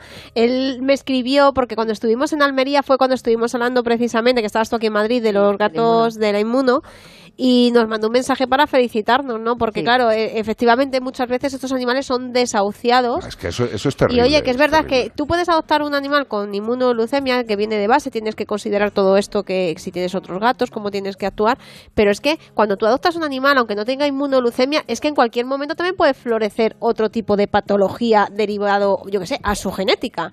Entonces Claro. también es una pena que estemos es que además contamos con esa ventaja que sabemos y vosotros como veterinarios sabéis cómo actuar, que es que muchas veces es más problemático mil veces otras cosas. Totalmente. A mí me, me, me gustaría, hay Perdona, muchos... Estoy sí. pensando, algún gato que tiene un problema, un gato, un perro, que tiene un problema de insulina, es muchísimo más pesado el mantener el tratamiento que un gato con una leucemia o con una inmuno que esté estable.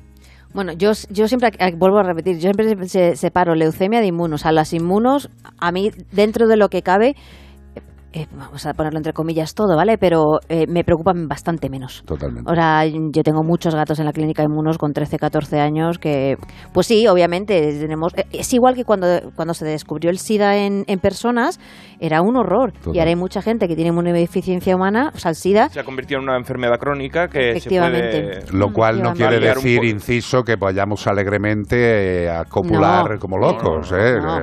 No, eso no. No, que- No, que- que es casi que- que cogerse no, como papel es de que- fumar. Es que, no, es que lo triste, Sí. es que lo triste. Es que hay que recalcar Es que en la todo. sanidad humana, ah, voy a hacer un inciso, con todo el respeto a los doctores, a los galenos, no me voy a meter mucho, pero eh, vamos a ver, mm, eh, una persona que tiene una inmunodeficiencia, un SIDA, eh, sabe lo que tiene que hacer, pero desgraciadamente la juventud eh, actual, y no es ponerme en plan abuelete, pero sí que hay una digamos, alegría en el sentido de que como las enfermedades venéreas y las enfermedades de transmisión sexual Pues se, pueden se pueden curar, Sí, se pero pueden tratar, pues viva España. No me, no, no me jorogues, tíos, no estáis locos, chavales, de verdad, de verdad. Dejaros de bueno, volviendo al tema de, de- de gatos, que es lo que nos compete, eh, a mí me gustaría a la gente, por favor, eh, eh, que siguierais a la asociación Christy Cats, de Cristina, Christy Cats.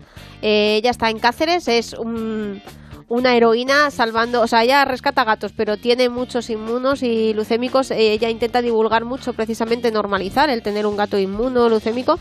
Y es una maravilla lo que hace. Yo, de hecho, he comprado unas cositas que están fabricando ahora para la Navidad, para rodar fondos, unas bolitas de Navidad personalizadas y de verdad, eh, Vale, eh, lo que acabas de decir me encanta que sigan a esta gente. Eh, lo que me ha disgustado bastante es que hayas eh, gastado algo de dinero en bolitas de Navidad con lo que a mí me gustan. Mira, Pero son solidarias para Sí, el me, la- disgusto. me- me las colgaré de las axilas. Ya verás cómo te van a gustar, que son bonitas. Para quitarte el disgusto, te voy a decir que Miguel Ángel Sánchez Muñoz, que yo no lo había visto nunca por aquí con nosotros. Hola, en el Miguel chat. Ángel. Hola, Miguel Ángel, bienvenido. Miguel Ángel Sánchez Muñoz y no Miguel Ángel Muñoz. Claro, porque si no ya susto, está- como estabais ya todos es un aquí. Creía que era, creía que era man. Man. Cuidadito, No, no man. cuidadito con los comentarios sobre la belleza de hombres y mujeres, a ver si nos van a empezar a llamar machistas o feministas. Bueno, Bueno, pues- es que está, es guapo. ¿no? Eso, eso yo creo que hasta los hombres lo tenéis que No, saber. perdóname, o sea, si Miguel Ángel se despista, cuidado que le cae algo, ¿eh? Eso. Es que Pásate está- por aquí algún día, Sí, no Miguel nos importaría verte. El, Miguel, absoluto. el Miguel Ángel que nos compete a nosotros, que es Sánchez Muñoz, que no es mam, que no es morenita. Que igual está tremendo. Bueno, no, no sé lo que tiene este programa,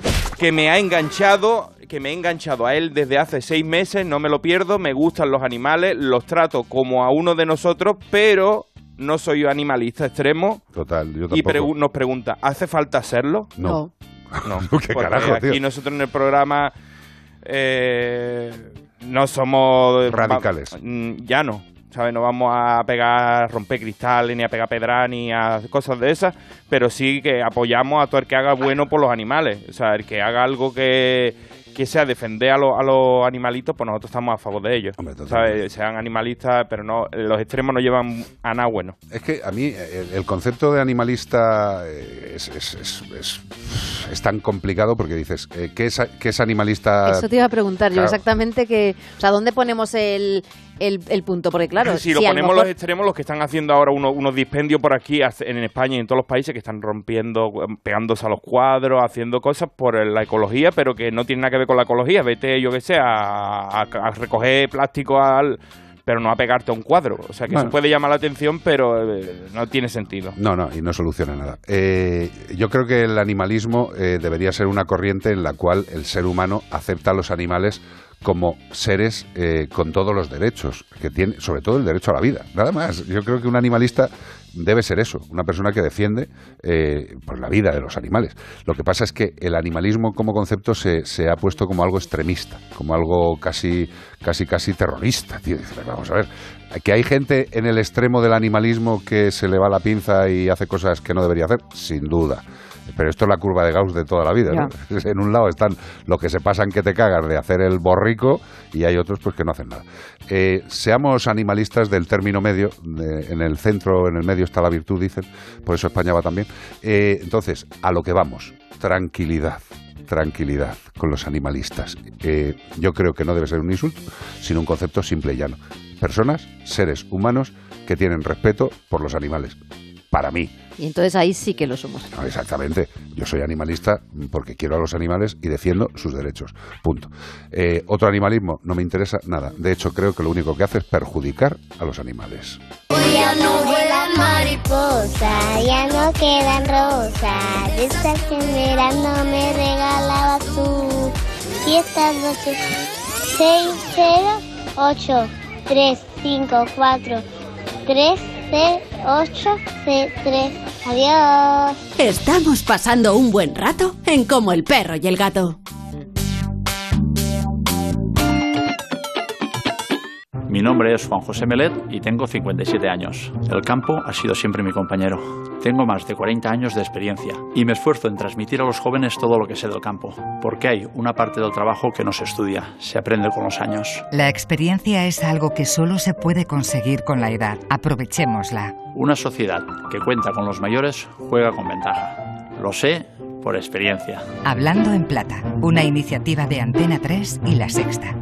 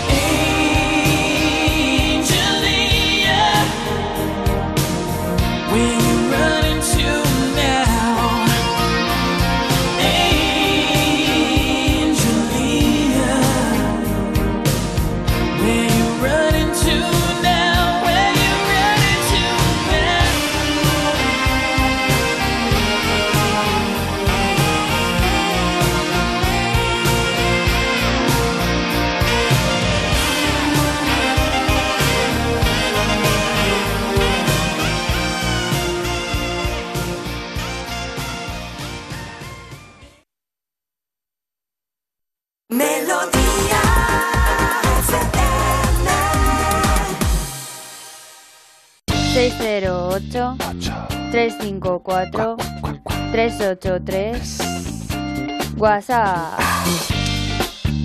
Llega Beatriz Ramos, se sienta y emite sonidos. Oye, ayer estuvimos hablando con el alcalde de Cuellar Vega y con Lati de Happy Cats, no me acuerdo, Happy Cats Spain, es de que estuvieron rescatando un gatito de 14 metros de altura. Del ciprés. Eh, el gato tenía ciprés, 14 sí. metros de Muchas altura. ¿eh? gracias al alcalde de, Sí, sí, de mi sí. parte. Sí, sí, sí, no, la verdad es que la verdad es que estuvimos hablando con él y fue muy ¿Sabes lo que mola? Es que los alcaldes de pueblos que no son grandes, porque claro, tú dices, alcalde de Madrid, alcaldesa de Barcelona, son ciudades tochas, ¿no? Que tienen ahí una conflictividad tremenda. Pero yo ayer hablando con este hombre, y si me está escuchando me alegro, yo ya hablando con este hombre, lo que vi sobre todo fue una persona llana, normal, preocupada por su gente. Que eso es lo que tiene que ser un alcalde. O sea, yo cuando leí que había eh, alquilado un camión de para llegar hasta Con la grúa. con la grúa de no sé cuántos metros, no me acuerdo cuánto. 14. Sí, pues, yo dije, madre mía, ole. Claro, tío. Es que, es que es eso. O sea, ¿qué se puede esperar de una persona que es responsable de un ayuntamiento? Que te cuide y que cuide a todos los seres vivos. Volvemos a lo de antes. Este señor es animalista. Eh, no en el sentido No malo. tétrico. Sí. Este señor ha hecho lo que su cargo le dice que tiene que hacer por un ciudadanito de cuatro patas de su ayuntamiento. Ole tus narices, y además tío. eh, es algo, está haciendo algo que el- sus ciudadanos de su pueblo querían, porque el animal Exacto. estuvo una semana y había sido, o sea, estaba todos los vecinos intentando ayudar al gato. O sea, bueno, alguno habrá que no, pero la mayor parte de los vecinos estaban detrás de esta situación para que se solventara. Total. Y en relación a esto, nos mandaron un WhatsApp, es que lo quiero leer hoy porque me parece muy importante. Eh, Carmina y yo conocemos muy bien a Lati, que era la chica de la protectora. A colación de esto, quería comentar que hay una cantidad muy grande de personas, mujeres sobre todo, de otros países que viven en España y que ayudan a los animales. México, Marruecos, Rumanía, Bulgaria, Inglaterra nos aportan mucho y quería agradecerlo desde aquí. La verdad es que sí, es verdad. O sea, yo, por ejemplo, con el tema de colonias felinas, ves a mucha gente de Europa del Este. Sí, sí. Muchas mujeres de Europa del Este que están viviendo ya en España o están estudiando y son muy amantes de los, de los gatos.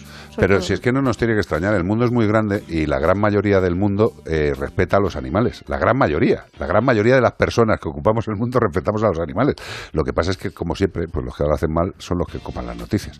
Eh, a este señor ayer le hicimos una entrevista, eh, pero vamos, habrá salido en los medios que ha salido y que le den. Eh, que alguien haga algo bueno por salvar un gato.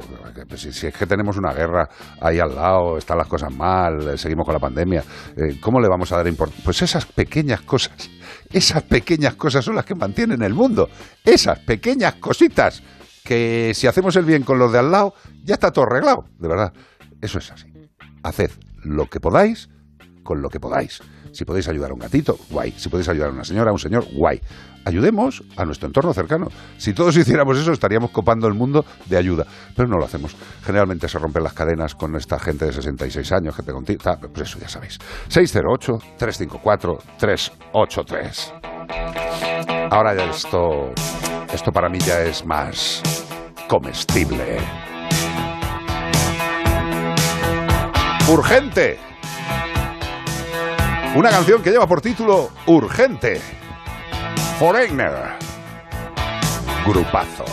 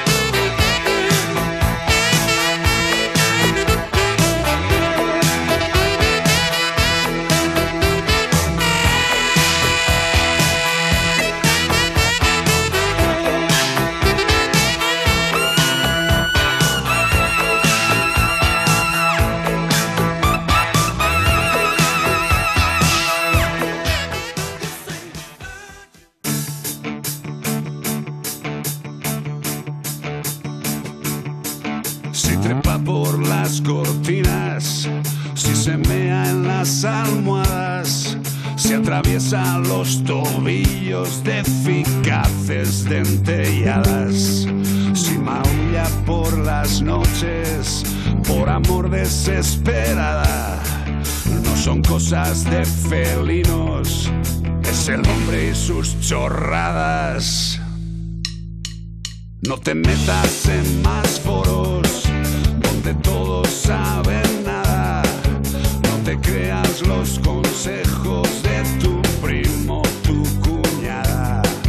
No hagas caso a tus instintos, aquí no valen de nada. No son cosas de felinos,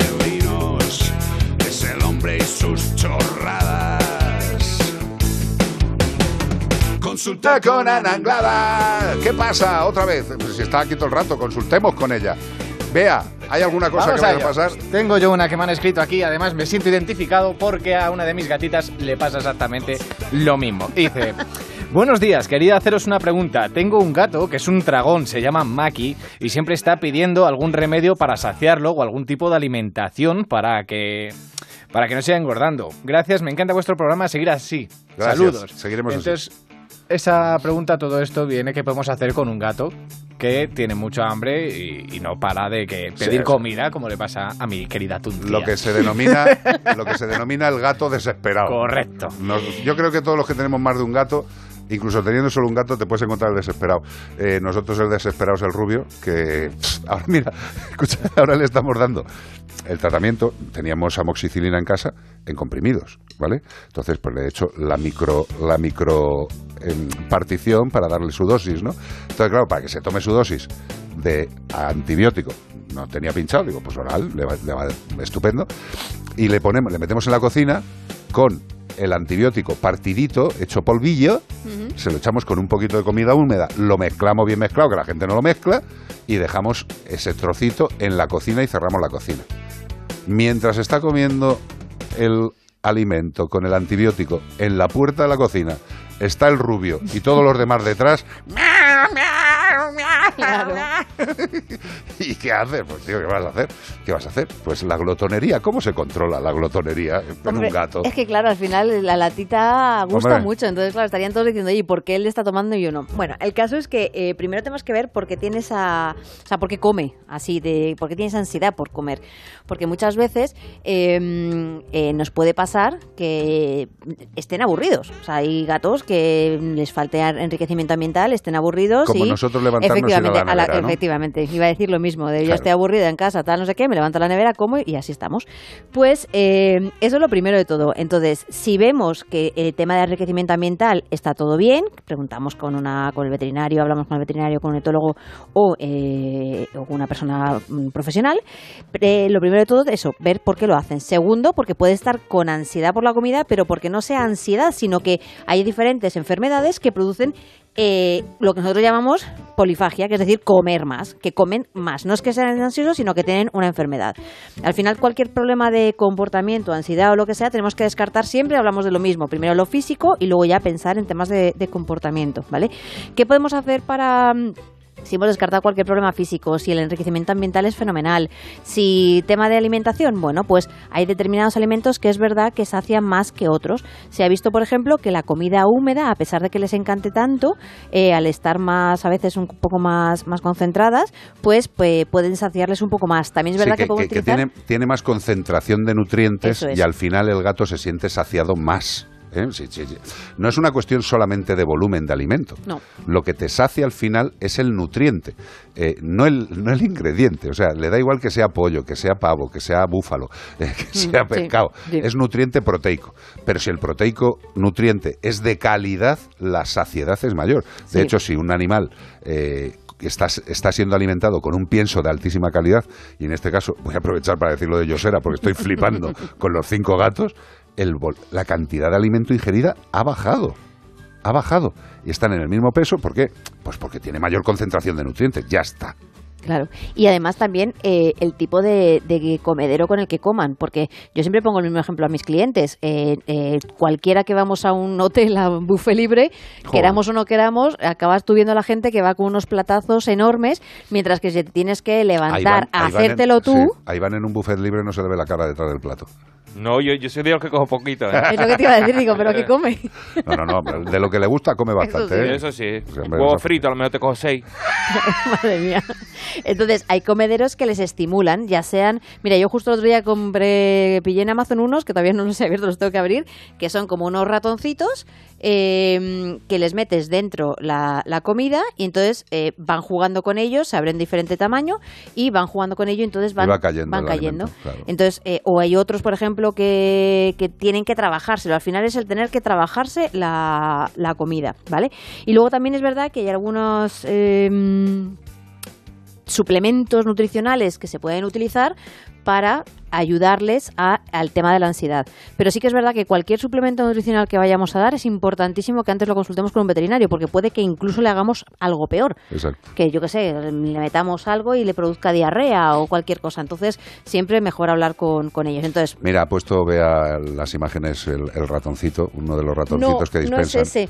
Pero es, era- Ese es era muy mono, ¿eh? Sí, Sí, sí, es muy pero mono. era súper mono. eh, y luego hay otro además que era un comedero que llevaba buscando mucho tiempo, que estaba siempre agotado en Amazon, que lo compré el otro día, que tiene como una especie de, mm, de cuenquitos Sí. eh, para que tengan que meter la pata, pues cuando le pon- le pones la comida húmeda, que tengan que meter la pata, al final es tener que trabajárselo. No es lo mismo que tú te tengas que hacer la comida y a lo mejor comes mm, dos cosas, que si tienes el buffet libre comerás un montón de, de comida más. Correcto. Entonces al final es, eh, sobre todo, lo primero de todo, descartar que no tengamos ningún tipo de enfermedad, comprobar que todo el enriquecimiento ambiental que estamos en casa sea bueno, porque si nos aburrimos todos comemos, Claro. y eh, comederos interactivos, eh, y, y a lo mejor hay veces que el veterinario nos dice algún tipo de saciante o... Sí, no, hay, hay alimentos con mucha más cantidad de fibra eh, que tienen los nutrientes necesarios, pero además de tener los nutrientes necesarios, tiene un aporte extra de fibra que el volumen de la fibra también ayuda a la saciedad.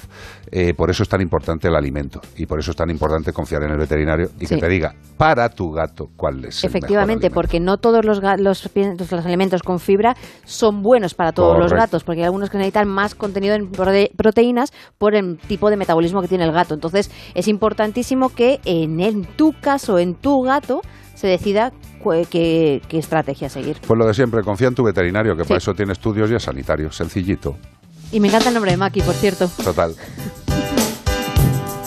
Charles and Eddie. Esto es, hice una colaboración con Eddie. Yo era Charles. E hicimos Good I Lie to You. Hoy se ha ido al arcoíris. Vaya. O sea, no, el agaporni de Romica, Romica Carv, y están destrozadas ella y Ángela, su hija. Eh, y dice que a lo mejor nos parece demasiado exagerado estar triste por un pajarito, pero Ya. todos les están contestando y le coge cariño hasta una hormiga y, y cuesta despedirse de ella. Además son unas personitas que, que, que nos demuestran un cariño muy especial a este programa. Desde aquí un abrazo muy fuerte y, volvemos a lo mismo que estábamos diciendo antes. Cualquier ser vivo, sin dependencia del tamaño que tenga, es vivo y es un ser y se le coge cariño. No solo cariño, si al final eh, un agapornis, oye, un agapornis forma parte de la familia, aunque sea tan chiquitajo, por supuesto. Y que se llora por él, nos ha fastidiado. Eso quiere decir que tienes sensibilidad, corazón y empatía. Algo desgraciadamente raro de encontrar en la vida en la que estamos.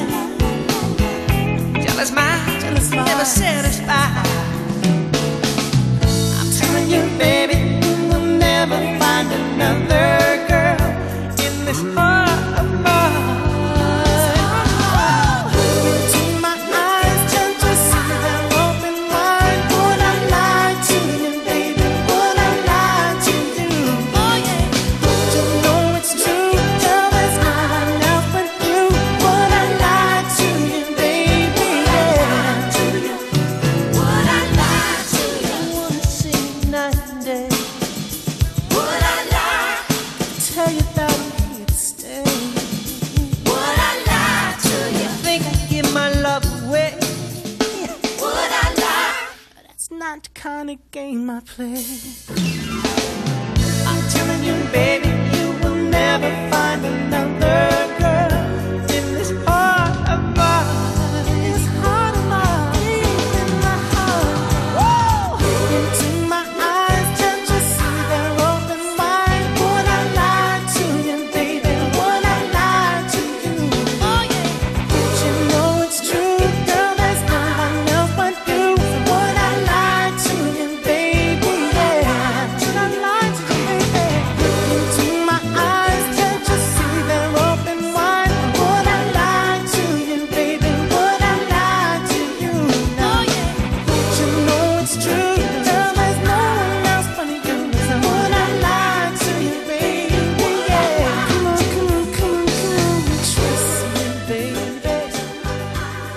pasar un buen rato en Melodía FM como el perro y el gato. Carlos Rodríguez. O yo mismo. Aquí estamos. Lleva la máquina Belda. Ahí está. La elegancia personificada. Esas manos expertas. Ese cerebro compacto. Ahí no penetra nada. Está ya hecho. Está muy hecho. Y Zamorano dice, yo ya he acabado, pues me siento con vosotros. Ahí la da, pero Claro. luego hay que trabajar un poco. ¿Para qué te vas a ir a casa pudiendo estar aquí? Si Anita, Hombre. Anita está bien, ¿no? Ahí Anita, está divina, Anita está descansando tranquilamente. en el sofá con los dos gatos. Vamos, Y divina. dice, ¿para qué va a venir a molestarme Zamorano? Que se quede un rato más en la radio. 608-354-383. Seguimos con Iván Cortés. Iván Cortés, ¿cómo ¿No estás? le hijo? visto o qué? Eh, ¿O claro, tendremos que toca, ¿no? Hombre, yo creo que es el último bloque. Además, la gente es la última oportunidad. Este fin de semana buscamos a un insecto coleóptero de la familia Coccinellidae. Eh, podemos encontrarla por todo el mundo habitando en las plantas donde encuentran a sus presas. Sí, señor, y tiene un vestuario bastante llamativo, con colores como el amarillo, el naranja o el rojo, y eso sí, con unas características manchas negras en forma o de puntos o de rayas. O de puntos o de rayas. Eso parece que está en morse, Sí, el bicho. Ese patrón y su coloración determinan la especie de las que existen seis- 6.000. Madre de Dios, 6.000. Pues a una de ellas pertenece este animal que buscamos. Qué maravilla. Son animales muy apreciados por ser depredadores naturales de otros insectos malos, malos que se convierten en plagas, con lo cual este digamos que es la fuerza de seguridad contra las plagas. Como el perro y el gato, arroba onda cero punto es y sabe qué animal estamos buscando. Y también nos lo puedes decir con tu melodiosa voz en el 608-354-383. Todo esto para llevarte un maravilloso premio de parte de... Forza. Qué bien te ha salido, hijo, de verdad. Ahí está, que parezco Radio Estadio. Sí, igual. Gol, gol, gol, gol, gol, gol, gol. Edu, qué bien te lo estás pasando estos días. Qatar. Ya sabéis que en Vaya Radio Qatar. Estadio está en Onda Cero, nuestros compañeros están ahí con el deporte a tope. Eh, este es un programa de animales, pero recordaros a los españoles que queráis ver fútbol esta tarde, poner directamente el fútbol, pero con la, con la visceralidad de nuestros compañeros de Radio Estadio. Tú pon el fútbol, pero escúchales a ellos, hombre, alma de Dios, que ahí vas a sentir el partido, con Edu y compañía. Pero hasta dentro de una hora nada, ¿eh? No, no, no, perdóname, eh, ahora mismo estáis aquí. Si os queréis ir es porque os ha dado algún tipo de necesidad física. Champú para gatos. Eh, Mira. ahí lo tienes. Hoy parece el especial de gatos. Champú para gatos. Shampoos for cats. Qué bonito. Champú muy suave. Fíjate lo que te dice. Algún día me tendré que poner las gafas cuando estoy leyendo esta cosa porque siempre voy al límite. Estaría bien. Voy al límite. Voy al límite. Champú muy suave. Fórmula especial muy suave que nutre, suaviza y protege el pelaje del gato manteniéndolo brillante y sedoso. Facilita el peinado y reduce la electricidad estática durante el proceso del cepillado. O sea, que si lo lavas con este champú ya no puedes cargar el móvil con la electricidad estática del gato. Eso sí, recomendado para todo tipo de razas y de no razas. ¿Los gatos necesitan lavarse? Pues hazlo con un champú pensado para ellos, con un champú para gatos de Men for Sun. Oye, eh, a mí no me gusta el fútbol, tú lo sabes, pero dicen que hoy juega España contra Alemania. Eh, Ese es un partido de los que tú disfrutarías viéndolo conmigo. ¿A que sí? Hombre, claro. A las 20 horas lo he hecho. A las 20 horas. Me, Eh, lo voy a, me lo voy a perder, qué pena. a las 19. ¿Pues qué tienes que hacer todas las 20 horas? Nada, por eso. Lo- qué pena que me lo pierdo. Sí, sí. Un policía municipal dispara un taser para frenar a un pitbull que atacó a otro perro. Pues Bueno. mira, eh, escúchame, hasta aquí, hasta aquí. Vamos a ver, pero hay- hay por que- lo menos. Me, Hay, hay que Mejor que dejar. un disparo. me estoy explicando sin hablar, ¿no? Sí, pero hay, que- hay que descargar también al, al- a, la- a los cuerpos de seguridad, No, no, que no, es no. la primera vez que lo hacen, ¿vale? Vale. No, no, esto no lo hace- suelen hacer nunca. el caso se lo merecía, la situación merecía este acto, si no estaríamos aquí hablando de otra manera. Vamos a ver. Un policía municipal de Madrid tuvo que disparar su arma taser para frenar... ¿Cómo has dicho? Taser. Para, ¿Tú qué me dices? No, Laser. me. Laser, taser. No, no, si a mí me encanta estar rodeado de inteligencia. Bueno, pues para frenar a un pitbull. Esto también lo he dicho más. Digo un pitbull. me gusta mucho más. Vale, era un pitbull. Eh, Este pitbull, el pobre, estaba descontrolado porque él no tiene la culpa, ¿vale? Pero mató a otro perro en una calle del madrileño distrito de Hortaleza. Los hechos tuvieron lugar a la altura del número 11 de la calle Guadalajara, cuando dos perros que estaban siendo paseados por sus respectivos dueños se, enzarza- za- se enzarzaron. Es que esta- Ahí. esta es jorobada Esta es pa' un para mí, gaditano, esta- ¿eh? esta me la han puesto difícil. Se enzarzaron el pitbull que iba sin bozal atacando a otro que era de la raza Schnauzer, o sea, demasiado... el- en el peso no estaban los dos No, igualados, no, ¿eh? no, ni no. en el No, Walter, no, no era, welter. no era una pelea con la igualdad, no. Bueno, pues el dueño del animal recriminó al otro lo ocurrido, evidentemente, por lo que comenzó una discusión. ¿Y qué hizo el tipo que llevaba el pitbull? Pues ante la llamada que vio que estaba haciendo a la policía, el propietario del pitbull salió corriendo. O sea, huyó, de la carre- huyó a la carrera del lugar dejando a la mascota sola. ¿Cómo? violenta, eh, nerviosa, eh, sola, Sola, sola, sola. Y gracias al microchip, este tío ha sido identificado el dueño, que podría ser acusado de lesiones y otros delitos como maltrato animal. En este caso sí tenía un poquito las cosas en regla, tenía su microchip, tenía su cartilla, tenía sus cosas, pero no tenía bozal, no tenía vergüenza el tío de irse corriendo Y y, dejar al otro perro, animal tío. ahí y Y evidentemente cuando ni el llegó la suyo ni al otro pobre que estaba después de haber sido atacado, pues Pero debería murió, haber- murió. murió, murió. Eh, si llega la policía y se encuentra a un pitbull que acaba de matar a un perro... Es que lo hizo para separarlo, ¿eh? O sea, el taser le pegó para separarlo del otro, porque no había manera pero, de. pero vamos a ver, que, que en este caso eh, la policía ha hecho lo que tenía que hacer. A mí me parece un método Sí. eh, adecuado para intentar mm, separar una pelea de perros y para controlar o evitar otro De hecho, ataque el del perro. final del perro Pitbull, por si os preocupáis, fue que se aturdió durante un momento y se encuentra en perfecto estado pasado unos minutos. Claro, o sea, pues, que como, no. como si te pegan a ti un talegazo con un taser. No se lo pegaron a un alcalde que dijeron, ¿quiere probarlo, señor alcalde? ¿No lo viste? ¿No lo viste? ¿Le Le dan, le dice, vamos a probarlo usted para que sepa usted cómo... ¡Ay! Y se cae el alcalde desmayado en un colchón que le Sí, ponen. sí, sí. Buenísima la imagen. Bueno, pues eso, eh, probémoslo con los alcaldes, pero en este caso... Bueno, sí, el eh, alcalde o el de... O el de un concejal, me un igual, concejal, sí. creo que era de turismo o algo así. Sí, eh, bueno, la Yo lo gente- probaría con el dueño del pitbull. Yo, lo, yo también. Pero vamos a ver, el- el- si este hombre lleva todo controlado, ponle el bozal, tío, de verdad. O sea, pero eh, eh, en este caso no es una cuestión de legislación. En este caso, que es lo que se pretende hacer, es un animal que tiene esa posibilidad de atacar. Sí. Lo manifiesta, pues ese animal sí que tiene que llevar todo encima.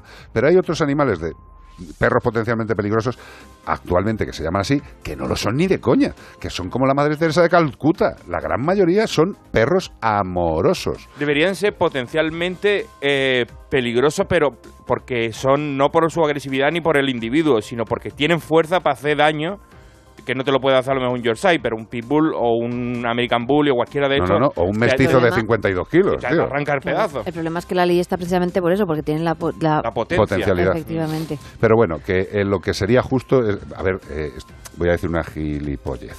Todos los que estamos haciendo el programa, Belda, eh, nuestra querida Beatriz Ramos, Zamorano, Iván, tú y yo, potencialmente somos asesinos, Sí, ¿no? sí, sí. sí. ¿Tenemos que ir con bozal? Estoy diciendo una tontería, no sé si me explico. Eh, al que hay que controlar es al que es malo, al que es evidentemente malo. Lo que pretende la nueva ley es eso, valorar, Mira, yo cuando estuve- valorar a los individuos, no, va- no globalizar Cuando el estuve en. Toledo compré una katana, ¿no? Y, y le dije al tipo, pero de, de adorno, ¿vale? Y le dije, al- le dije Sí, es que después Gracias- de que somos potencialmente gracias- gracias por asesinos, lo de la katana igual queda un poco raro. aquí Sí. va el peligro, ¿no? Que yo le digo, yo le digo Eh, al tipo, Mañana, en Como el perro y el gato, Soy se delata Iván Cortés como un potencial asesino. Bueno, pues mira, cuando compré la katana le pregunté al tipo si era peligrosa o lleva esto o no sé qué y me Hombre. dijo, me tío, hombre, peligroso es según el que la compre o el que la lleve, porque tú coges una maceta y le pegas a un tío en la cabeza con una maceta de geranio y en principio no pensaría que es peligrosa. Pero le pega y a lo mejor la- le quita la vida a alguien con un macetazo, de, con una maceta de geranio bonita de lunares. Sí. En cambio, a lo mejor la katana tú la quieres para adorno, pero es potencialmente peligrosa. Sí, ¿sabes? señor. O sea, hay que tener cuidado con ella. Tú sabes que yo tengo una katana que, Que un adoro. día nos vamos a batir en duelo, porque he visto tus katanas y he dicho, Claro, pues, traes- te traes las Hattori tuyas. Hanzo, Claro. aquí nos, nos los liamos. a Ponemos, ponemos todo el jardín lleno de pepinos con palos y pasamos una Uh, tarde estupenda. Fu Kid. Claro, ya está. Pero que un perro no es potencialmente peligroso porque pertenezca a un grupo de raza. Un perro es potencialmente peligroso si no se le ha educado correctamente. Generalmente, en todos los casos, al final se valora y se estudia un ataque de un perro a otro animal o a otra persona y se valora por etólogos y se ve que ese animal no estaba ni socializado ni educado. ¿Cuál es el problema? ¿El animal o la persona? Lo hemos dicho siempre. No vamos a insistir.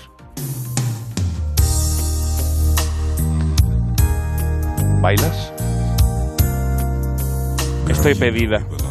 Joder, macho, pero eh, no pillo nunca, ¿eh? Bueno, cuando se te pase el olor, ¿bailamos? ¿Qué olor? Está pedida. Ah, pedida. No me importa, cuando se te pase el olor, bailamos. O sea, pedida de pedo. Vale, vale. La inteligencia sobrevuela como el perro y el gato. Boy to men. El final del camino. Yo no voy a bailar, pero vosotros en casa, si podéis, aprovechad.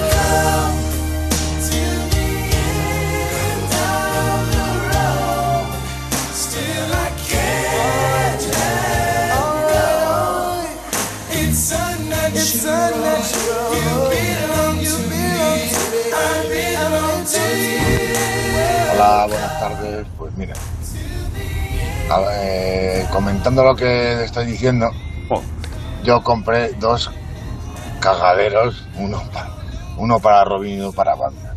Al principio muy bien. yo veía que Batman iba a uno y Robin iba a otro. Digo, qué bien. Qué prudentes. Pero hay amigos. A los meses veo que Robin va al de Batman y Batman va al de Robin, que me daba igual. Y ahora, Claro. mira, ahora solo usan uno. Que así que pues le quita y deja uno más grande. Ahí va los dos tan pichis. Así que mira. Hay veces que las teorías no funcionan. Totalmente. Por, eso, por eso lo que tenemos que hacer es darle la posibilidad, la adecuada, y luego ellos eligen. Mira, hoy me ha mandado un WhatsApp una, una amiga que acaba de incorporar un perro a su familia. Y el perro ya no es adulto, pero no es cachorrete, ¿vale? Está, tiene 8 o 9 meses, ya está formadito, tiene una educación básica el tío, vale. Pero estaba muy preocupada y dice, pero es que, es que le pongo la comida por la mañana y al mediodía y el animal no come, y le pongo por la noche y come. Digo, "Pues porque el perro ha decidido que quiere comer por la noche. O sea, los perros tienen la capacidad de decidir cuándo comer. O sea, si tú le ofreces tres tomas a un cachorro, seguramente se coma las tres tomas. Pero según van avanzando en edad, curiosamente van despreciando tomas. Y al final la mayoría de los perros les gusta comer en una sola toma. A la mayoría, ¿eh? Hay otros que le gustan dos, hay otros que le gustan tres. Por eso, como ha dicho este amigo, la teoría no siempre es cierta. No, de todas maneras que el que compremos un arenero para uno, en este caso Robin, y otro para Batman, Me encanta. pues hombre, a mí también me encantan los nombres. Sobre todo Pero que, que que vayan a decidir ahí. ellos eh, cuál es cuál, pues sí, al principio sí, luego van variando. Y bueno, si se las ha quitado ahora, el problema es lo de siempre, que no sabemos si alguno de ellos en algún momento dirá, "Mm, pues me falta el otro. Claro, claro, porque es que son así. Dice, Que no lo usen. dice, no lo estoy usando, pero lo echo en falta. Efectivamente, Es- que es no que lo usen no significa, Que no les mole que esté. efectivamente. Mira, a mí me dijo una persona, eh, Miguel, Miguel Esteban, una persona que amo, adoro, que conocí al principio de empezar a trabajar y él trabajaba en Tolsa. Tolsa es líder en, en arenas para gatos, sepiolitas, bentonitas y todo el rollo. Y él me dijo una cosa preciosa y que yo siempre he tenido en consideración, que es, es que la bandeja de arena, el lecho absorbente que le ponemos al gato, no es solamente el váter. Él me dijo, es un trozo del exterior en casa. O sea, el gato al final, ese trocito de bandeja es como una especie de contacto con la parte natural. El, el defecar, el, el soltar el excremento, no es solamente un acto de ¡ay, qué gusto que me he quedado que me estaba cagando! No, están haciendo un comportamiento en una zona que le recuerda a una zona del exterior. Están hurgando, están raspando, y me pareció muy clarificador, que la bandeja tiene más importancia que ser un cagadero. Y de hecho, es- estas empresas se dedican a estudiar cuál es el mejor eh, eh, material para hacer estas arenas por eh, cómo se encuentran ellos luego de cómodos con las almohadillas y todo. O sea, que es que no es simplemente coger arena de la playa y ponérsela. No, no, no, entre otras cosas, eso sería un poquito, Guarrería, un poquito guarrería. Es un ejemplo. No, no, no, pero eso, que, que el, el lecho absorbente, eh, la bandeja y el lecho son algo más que el cagadero. Mm, pensad que es una zona donde ellos tienen que sentirse bien.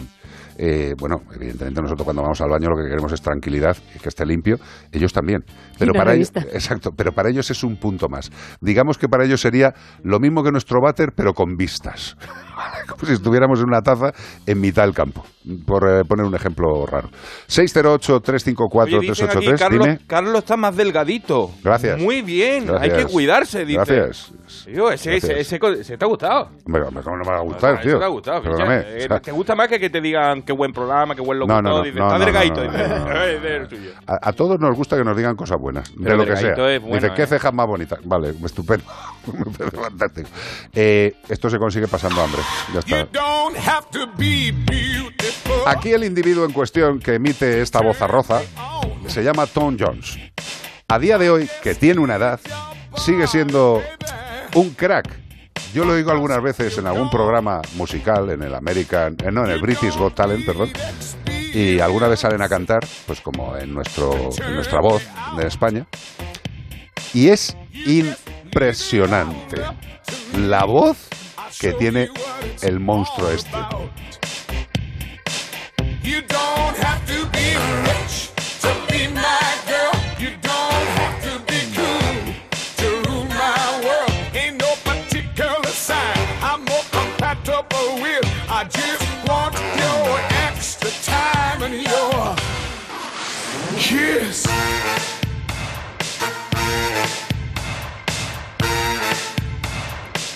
You gotta not talk dirty, baby, if you wanna impress me. You can't be too flirty, mama. I know how to undress me. Let me be your fantasy, and maybe you could be mine. Just leave it all up to me. We can have a good time. You don't have to be rich to be my girl. You don't have to be cool to rule my world. Ain't no particular sign I'm more compatible with. I just want your extra time and your kid. Think I better dance now.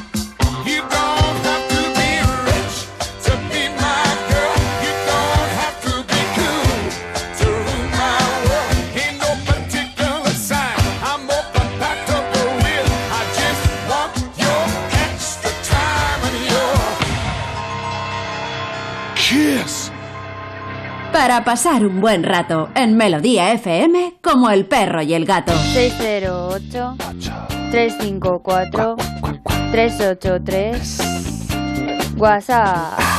Mira, una consulta escrita que nos pasan. Dice, acabo de escuchar el anuncio de champú para gatos, pero siempre he oído que los gatos no se lavan. ¿Me sacáis de dudas? ¿Se puede o no lavar a los gatos? Bueno, la respuesta es se puede, sí se puede. Yes, we can. To wash the cat. Siempre y cuando Le hayas la- enseñado de pequeño, no Efectivamente, le hayas enseñado.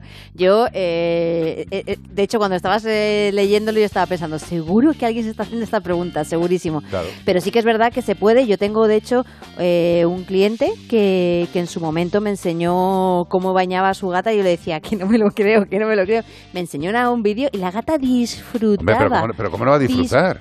Hombre, porque si los- se- si no se les enseña, Hombre, los gatos claro, salen corriendo claro, y el gato dice, mojado por toda la casa. Gato- los gatos odian el agua, no, los gatos odian lo que no conocen. Y tú también, si llega una nave extraterrestre y te meten en la nave extraterrestre y hay un fluido verdoso y te quieren tirar dentro, tú vas a decir, sí, venga, espérate, que me quito la ropa. No, tú intentarás salir corriendo. Si te explica, mira, este, este agua verde, eh, este agua verde te va a dejar la piel muy bien, te va a curar todas las enfermedades, pues ya, ya, ya te tiras de otra forma. Sí. Al gato hay que enseñarle el agua de pequeñito, no mojarle de golpe el primer día, irle enseñando el agua, métele en la bañera con el suelo de la bañera mojadito y que pasee por el agua, que note el agua poquito a poco, pero claro, si el gato, si, si, si, si- si Venancio tiene cinco años y dices se le ha caído un mierdorrio encima y le voy a bañar y coges al gato el fairy y te vas para la bañera, llena la bañera y metes al gato, lo más normal es que te quedes sin cara.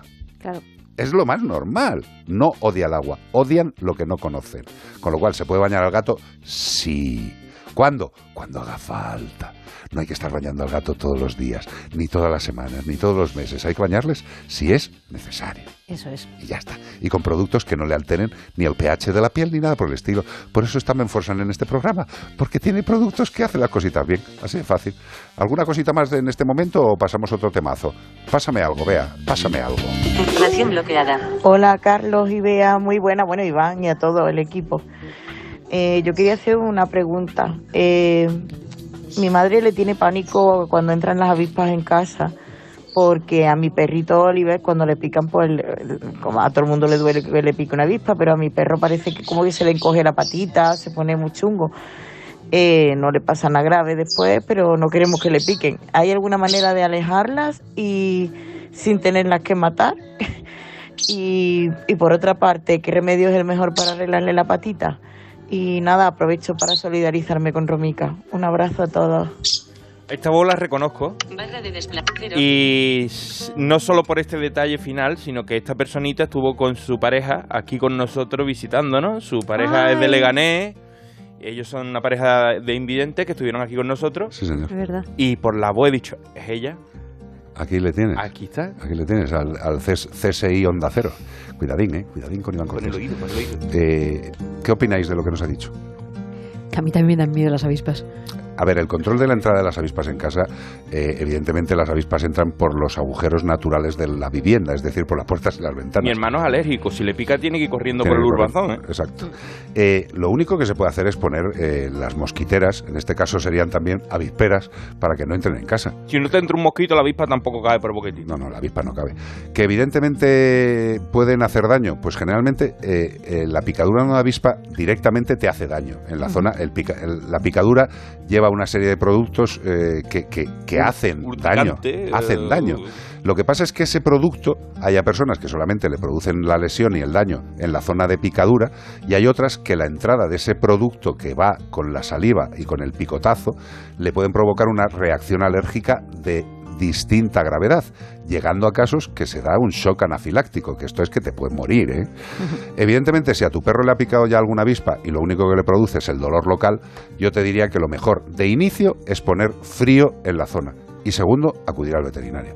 ¿Por qué? Porque no sabemos qué reacción puede tener posterior a esa picadura. Puede que se quede solamente en ese edema, en esa inflamación, que simplemente controlándola con frío es suficiente, pero puede provocar un abón, puede provocar un edema en la zona o puede provocar cosas más graves. Con lo cual, primero, actuar controlando un poco la reacción en la zona con frío, con hielo en un plastiquito o en un paño y ponerlo encima de la zona de picadura y corriendo al veterinario, que seguro que le vamos a ayudar, aunque no sea algo grave.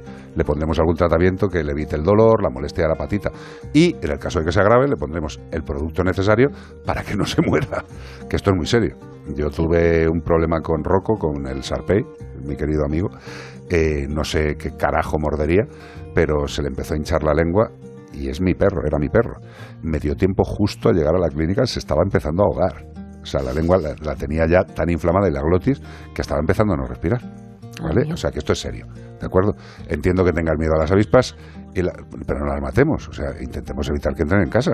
Y si entran en casa, intentemos echarlas. Dices, joder, macho, es que me da miedo. Ya, mira, esta mañana desayunando en- encima de la chimenea hemos dejado una araña que, a más de una persona diría, yo no entro en tu casa en la vida. Pues la hemos dejado ahí. ¿Qué, le voy a hacer a esa araña? ¿Qué le, hago? Si la voy a coger con el vasito, el papel, la voy a sacar fuera y seguramente la araña vuelva y dice, pero si es que yo quiero estar en la chimenea, déjame vivir. Pues ya está, que se quede en la chimenea. 608-354-383. En Melodía FM, como el perro y el gato. Carlos Rodríguez. Me llamo Pilar Miranda y tengo 79 años. He sido ginecóloga toda mi vida, ayudando a nacer a miles de niños. Y sigo trabajando. Colaboro con una ONG formando a personas inmigrantes. Cada día, los mayores siguen contribuyendo para que miles de familias y proyectos salgan adelante. Una sociedad que cuenta con los mayores juega con ventaja. Lo sé por experiencia. Hablando en Plata, una iniciativa de Antena 3 y La Sexta.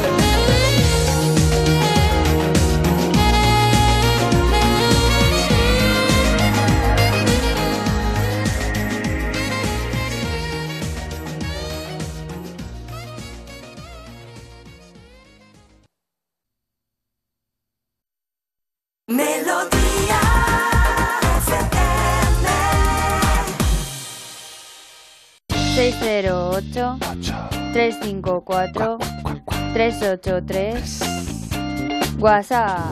Hola, me Hola. llamo Amaya y quería felicitaros por ese programa tan fantástico que hacéis. Gracias, A mí me habéis enganchado ya desde hace un año y pico, ya ni he perdido la cuenta. En Guipúzcoa, vivo en Donosti y no se puede oír Melodía FM, pero yo los podcasts intento ir al día con ellos. Qué bonita Y nada, felicitaros y fe- también felicitar a todas estas personas que ayudan a los gatos de la calle, las colonias y demás. Un saludo y besos. Gracias, Bonica, Amaya. Eh, nos encanta que formes parte de esta familia, de verdad, nos encanta, nos encanta. Eh, y ya sabes, si te pasas algún día por Madrid, igual que os decimos a todos, pues danos un toque, nos mandáis un mensaje y os pasáis por aquí. Que nos Claro, encanta- un país nos multicolor, Amaya. Pásate por aquí a ver conocernos. Es un país multicolor, pero eso es de la abeja maya. La ¿no? abeja maya. Hoy, eh, hoy estás de humor fino, ¿no? Sí, porque Ya Amaya. No, no, está bien, sí, sí. Amaya. También podías haber dicho mocedades. Bueno, no, esta no es Amaya, es Maite Bravo la que nos escribe, que nos dice una pregunta One question. que alguna vez seguro lo habréis dicho, pero no recuerdo, no me extrañaría. ¿Es bueno dar crema especial para las almohadillas de las patitas de los perros? Sí. Claro, sí, bueno, está sí, hecho para eso. Sí. Igual que neutrógena para las manos de un marinero que está tirando de la maroma, que se le pone en las manos, que se enciende una cerilla en la palma. Pues los perritos también se les ponen las almohadillas muchas veces resecas, no solo en verano, sino que también en invierno el, el frío corta también. Mira, e- esta es una de las cosas de, de las que los propietarios no tienen generalmente atención, eh, porque, bueno, pues las almohadillas están ahí en el, en el final de la pata, es lo que pisa el suelo, y dices, bueno, pues esto no hay que prestarle mucha atención. Vamos a ver, es el Tú ahora único... callo un día y ya está. Hombre, Sí, sí, callo. Chineros, ¿no, no has quedado nunca chineros? Que es lo peor. O sea, yo creo que es de las cosas más horrorosas que... que se le metan chinas en la, en Sí, la sí, son, piedrecitas que se meten dentro de... Sí, yo, bueno, yo lo he conocido toda la vida como chinero. Sí, un- que primero se hacen una pequeña herida. Sí, y ¿eh? empiezan a entrar piedrecita, piedrecita, piedrecita, piedrecita, y hasta que sacas todas las piedrecitas o cristalitos, que, horroroso. Que, mira, hace muy poquito, este, con Bea en la clínica, el verano fue, sí. Llegó un animalito que además era, era crónico el tema eh, y venía de segunda, de segunda intención, de segunda opinión, y viene eh, con cojera, con cojera, con cojera, con cojera. le- le- yo, yo siempre empiezo desde las uñas hasta arriba de la extremidad. Y empiezo a tocar, a tocar, a tocar, y toco una de las almohadillas y el perro casi me come. Y digo, pues va a ser de la almohadilla. Y dice, pues nunca le han tocado la almohadilla. Digo, "Me- es que también tiene almohadillas. Es que parece que, que cuando un perro cojea hay que mirarle las articulaciones nada más. Dice, coño, mírale la suela del zapato, tío. Bueno, pues tenía una, que tú lo has visto mil veces, un agujerito como con una costrita, ¿vale? Que ya está intentando curarse. Tú quitas esa costrita, duermes al animal y lo primero que ves es como si hubiera eh, una playa debajo del agujero llena de piedrecitas minúsculas. sí, sí, o haces la radiografía y es que se No, ven perfectamente dentro y dices, madre mía. Lo malo es que cuando lleva mucho tiempo, las piedrecitas se van incrustando y van entrando hacia adentro. Y hay algunas que no puedes sacar en la vida. Afortunadamente, las que están ya dentro, digamos que están ya enquistadas y puede que no le hagan tanta molestia. Pero hay que sacar eso eh, como sea. Y hay muchos, muchos perros que tienen cojeras que no se le ve nunca. Y resulta que la almohadilla.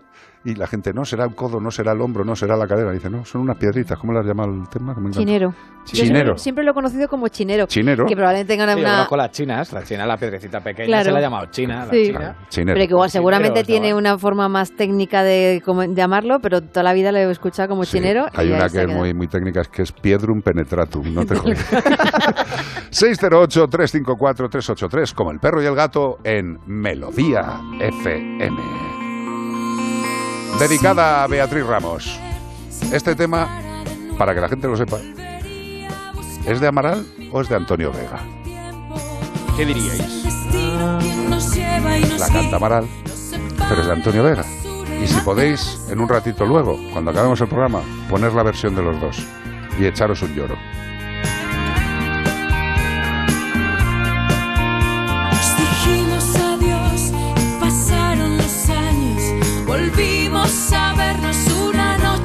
De sábado. Otro país, otra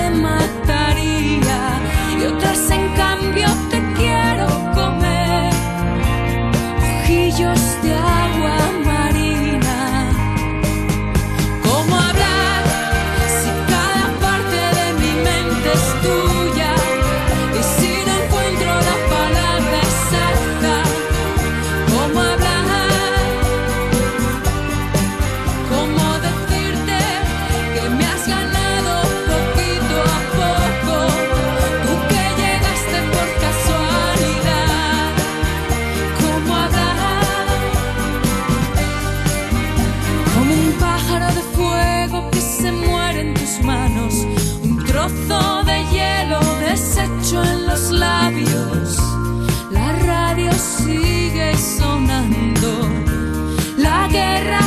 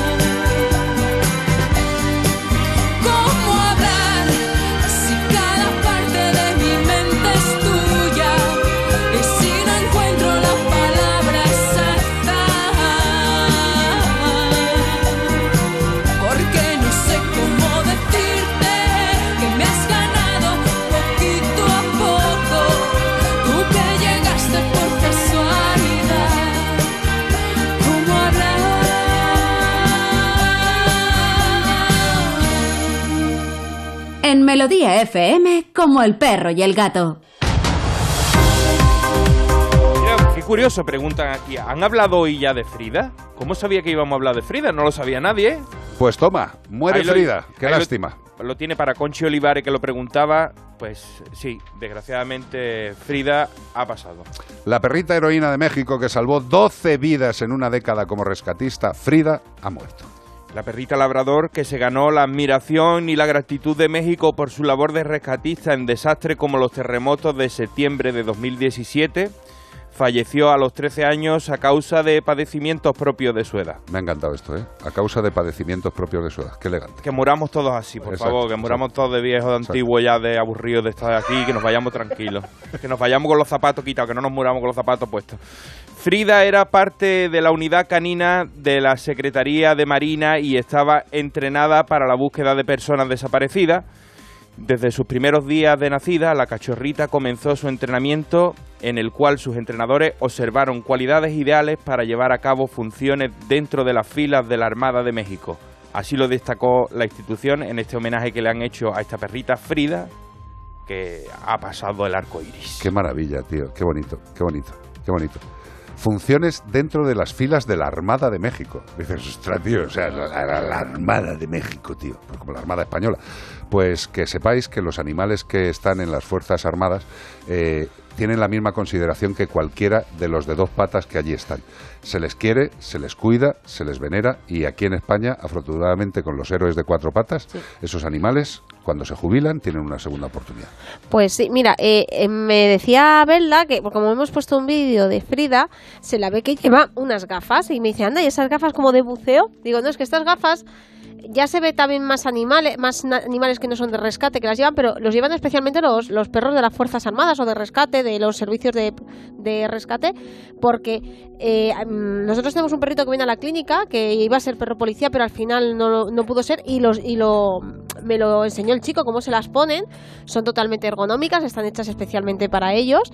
Y claro, yo decía, ¿por qué las llevan? Dicen, no, es que cuando ellos están en una labor de rescate entre escombro o entre vegetación, están tan obcecados con la función que tienen que hacer que muchas veces se lesionan la- Sí, sí, sí, vamos, los ojos, entonces, pero que son que a ellos no les molesta. No, no, que- no, no, no. A ver, es, es como todo. A, a un perro, en principio, ponerle algo en el cuerpo no le mola. En principio. Ni a un tío, porque tú se lo pones a un tío, un traje de, de militar de eso que pesa 40 kilos y se te quita las ganas. Totalmente, tío. No es lo mismo lleva una camiseta de cachemí, ¿eh? O ir en bola. Eh, vamos a ver, estos animales tienen una educación eh, maravillosa. eh, las fuerzas de- de- del orden y las fuerzas de seguridad y las fuerzas armadas y, y- y el ejército, todos los animales que tienen, en la gran mayoría de los casos, habrá alguna excepción porque somos seres humanos, pero están tremendamente bien tratados, bien educados y bien enseñados. Es una maravilla ver trabajar a estos animales. Yo he tenido la suerte de que me han invitado muchas veces a entrenamientos eh, de, de rescate de personas. eh, generalmente, eh, tened en cuenta que para entrenar a estos animales, el grupo de trabajo con estos perros tiene concertado con empresas de construcción y demoliciones donde van a tumbar un edificio para ir a entrenar. Para ir a entrenar, porque claro, si, si el animal entrena siempre en el mismo edificio, no aprende nada. Y también, siempre que van a buscar, tienen que cambiar de persona que meten debajo de los, de los escombros. Porque Claro. si ponen al mismo, eh, coño, ya me huele desde Lugo. Si es Paco, es Paco, sal de los escombros. El perro se reiría. Yo estuve en una, en una de ellas que no me olvidaré nunca, eran seis perros, eh, era un, edificio inmenso que habían derruido en Madrid, y entramos pues en las catacumbas del edificio. Y es alucinante ver cómo cada perro tenía su propio sistema.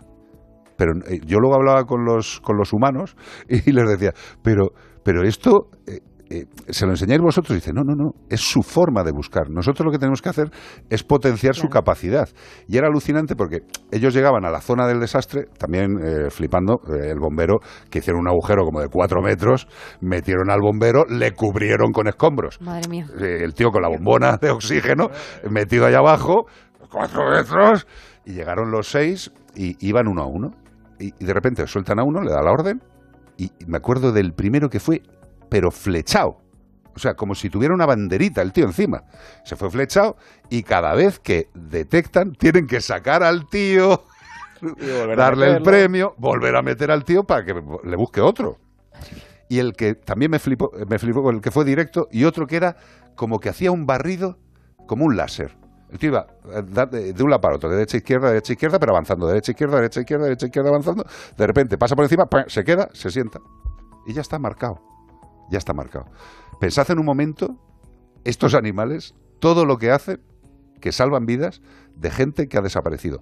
Y otra cosa muy importante, también detectan y localizan a los muertos para que puedan ser enterrados por sus familias. Y hay perros especialmente entrenados para encontrar cadáveres, incluso debajo del agua. Incluso Flipa. cadáveres que ya los han quitado del sitio, que ha quedado la marca, pero Exacto. te huele el coche y dices, tú aquí has llevado a un muerto. Totalmente. Oye, eh, una- un mensaje aquí, siempre nos llega a nosotros que estamos aquí de este lado, pero un mensaje para nuestros ah, compañeros productores, re- tocadores de botones. Mira lo que dice este señor. Por ti, por ti, por ti. Sí es bueno el programa, mejor la música. Soy técnico de sonido de algunos grupos importantes de España. Saludo desde Huelva con los mejores gambas del mundo. Ole. Un piropo Eh. para la gente de los botones. ¿eh? Eh, Hala. esos, esos- esos botones, esas músicas Yo y... creo, yo creo, ¿verdad? Espera- espérate un momento, ¿verdad? En todo lo que llevas haciendo radio, ¿ha habido alguna llamada, algún correo, algún algo que os hayan dicho ole para vosotros? Sí, ¿no? Sí. Qué bonito. Hombre, menos Se os tiene que poner si el llega a decir espíritu. que no, le, le doy no, no, si, abrazo si llega a decir que no, yo, yo voy a y le reviento a torta a todo el mundo, hombre. No, no, sí, es que sí, ya está, tío, qué alegría. Pero que me alegra que digan estas cosas.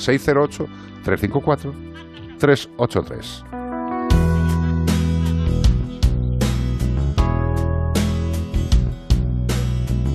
Porque hay amigos menos conocidos.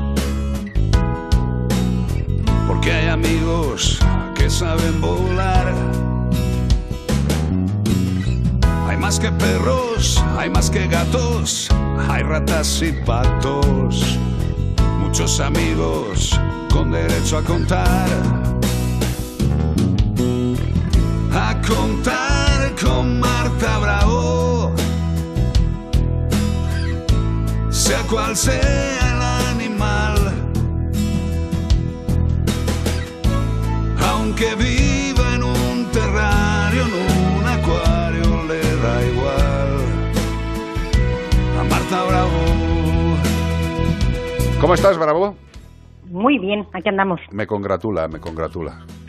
Eh, estamos eh, en un tema, en un tema mm, que es eh, complicado porque la gente sabe lo que es la hibernación. Eh, Hay gente que dice, pues es lo que hace mi marido todas las tardes. Que no, no es exactamente eso, eso es dormir, es estear o vaguear. Eh, los animales, hay animales que hibernan. Y lo malo es que hay personas que no tienen claro que están hibernando y les pueden jorobar bastante. Cuéntanos un poco del tema de la hibernación. eh. Pues la hibernación consiste en un, entrar en un estado de mínimo eh, desgaste. Es decir, como una, eh, los osos, que además todos como que tenemos la hibernación, los osos hibernan, se comen todo lo más grande durante el, el verano y luego en invierno se echan a dormir hasta la primavera. Bueno, pues Qué maravilla, parecido. tío, de verdad. Qué pena no ser oso. Sí, bueno, esto es así a grandes rasgos, porque la hibernación conlleva una serie de, de procesos y un procedimiento y unas pautas para poder entrar en hibernación, porque si no el animalito pues tendría serios problemas. Para empezar deben tener el digestivo, eh, en el caso de los exóticos deben tener el digestivo más bien vacío, por no decir vacío del todo, para evitar la fermentación que puedan generar posibles restos de alimento, Claro. que eso daría lugar a, a serios problemas de, de, de salud. Y después que deben tener unos, unas reservas calóricas y grasas y, y- y de todo que les permita pasar ese tiempo de mínima actividad. O sea, Pero sí que es es como, perdona, es como llenarse de cosas, eh, que se te quede el aparato digestivo vacío, que se te haya ido ya al cuerpo todo el, todo el grasamen, ¿no? Todas las reservas. la- exacto, que las reservas estén en, Vale, en vale. las lorzas. Como Ahí, muy, ve, así nos entendemos, hombre. Ahora lo acaba de entender todo el mundo. Ya está. El, el oso con las lorzas dice, voy a pasar el invierno. Exacto. Vale. Pero es que existen muchos animales que, que realicen ese tipo de, de, de letargo. Las tortuguitas de, de agua también pueden realizarlo, pero también eh, esas tortuguitas deben estar eh, deben estar libres para poder realizarlo. Mi consejo, desde luego, no es que un animal que está en cautividad o que lo tenemos como mascota en casa hiberne, porque no vamos a saber cuál es la pauta exacta o en qué momento mm, eh, debemos bajarle la temperatura o cuánto hay que bajarle la temperatura. Entonces lo mejor es que le dejemos con su actividad eh, O sea- diaria, con su temperatura óptima, con su luz óptima, con su alimentación de, de- estupenda, porque no le va a pasar nada. Correcto, que si no hiberna no le pasa nada, si tiene No, todas las necesidades cubiertas. Eh, y lo que, lo que acabas de decir está muy bien porque eh, el tema de la hibernación, por ejemplo, en tortugas de tierra, eh, que también pueden hibernar, ¿no? Sí, hay algunas que sí. Pues eso, están, están sueltas por el, por el jardín de casa y de repente dice, la tortuga no aparece. No, que no, Se ha la- muerto. La tortuga está en una esquina hibernando como una reina, tío. La ya. tortuga se ha hecho su tunelcito, como Pues digo se ha hecho ahí su agujerico para pasar el, el invierno. Y también hay otros animales que, aunque nosotros queramos mantenerlos despiertos, te miran y ya dicen que me voy a dormir, Bueno. que me dejes, como el tenrec. El tenrec, eh, para aquellos que no lo conocen y que lo ven por primera vez, dicen, anda, mira, un erizo. Parece, pero no lo es. Eso te iba a Eh, preguntar, Marta. El- el- en Facebook el otro día vi eh, precisamente una foto de un erizo que parecía que estaba muerto, que decían que tuviéramos cuidado, que Exacto. hay erizos que, que hibernan. Y que te quería preguntar esto, claro, si nosotros vamos por la por el monte y encontramos un animalillo de estos, Lo mejor que podemos dejar es dejarle tranquilo. O sea, es que ni le miremos casi para no Claro. molestarle. Mira, es muy fácil. Para todos los que vayamos por el campo y veamos algo que parece un erizo que está ahí tirado, hay dos opciones. Déjalo. Hay dos opciones. Una, está muerto y no puedes hacer nada. Claro. Y dos, está hibernando y no debes hacer nada. Para empezar, si Es tú vas por fácil, el campo no y te toques, lo no lo toques. encuentras, si tú vas por el campo y te lo encuentras, mal rollito porque no se suelen ver. Pero estos que os comento, los Tenrec, es que tú puedes estar en casa con 25 grados de temperatura, que ahora con lo del ahorro energético no se está. No, pero no, bueno, no, die- de 19 para abajo Con y una sin temperatura corbata. buena, que tenga sus horitas de luz apropiadas y con toda la cantidad de alimento que quiera, y él te mira y dice, hasta luego, nos vemos en primavera, y Claro. se echa a dormir. O sea, es que son. Una cosa es hibernar porque las, mm, eh, la- las eh, características de tu alimentación no son las que ahora te va a ofrecer tu entorno, ¿vale? Y otra cosa es que a pesar de tener todo perfecto, pues tu cuerpo te dice que me tengo que dormir, que me voy a echar una siestica, ¿eh? Déjame tranquilo. Correcto. y si tenemos un animal en casa que de repente entre en hibernación, ¿qué hacemos? ¿Le dejamos también, como me has dicho que no sabemos que cómo controlar, no Tu controlar? marido, por no ejemplo. debemos. O sea, es que no debemos. Tu marido, tú. Mira, voy a entrar en hibernación. Te pones a comer como un gocho desde, desde octubre. No, pero si de repente No, vemos que yo dices que unos de ellos son, son de los de que dices que en casa que no, mejor que no, pero si por lo que sea eh, vivimos Pues en temperaturas más bajitas y lo que sea, y Pues empieza a entrar, sospechar de que está enfermo, más Vale. que que esté hibernando. Sí. Es decir, si ocurre eso, si de repente nuestra mascota está con las características ambientales o, o la temperatura de luz siempre igual y de repente empieza a estar como más apagada, hay que sospechar que tiene alguna patología. Debemos acudir al veterinario de forma inmediata, porque, como os digo, eh, los reptiles, sobre todo, cuando se ve que están pachuchos o se nota que están algo más apáticos, llevan un tiempo, un largo tiempo incubando o macerándose, por así decirlo, esa infección o esa enfermedad. Eh, y luego ese mismo tiempo que tardan, que es muy largo en, en presentar síntomas, también lo tienen de recuperación. Por lo tanto, debemos estar muy pendientes de estas mascotas y si vemos alguna situación que nos parece rara, debemos acudir al veterinario. Exacto, sí es lo de siempre. Vamos a ver, que es que la hibernación es un tema bastante complejo y es, aparte de que sea de determinadas especies, luego también depende de cada individuo. Con lo cual, ante la duda, a preguntar al especialista. Y si Exacto. encontramos este tipo de animales por el monte, pues dejémosles tranquilos. Porque, insisto, si está muerto no podemos hacer nada y si está hibernando no debemos hacer nada. Facilito, yo creo que es fácil. Gracias, Bravo. Gracias. A vosotros. Besos, hasta luego. Besos, Adiós, chao. adiós, adiós.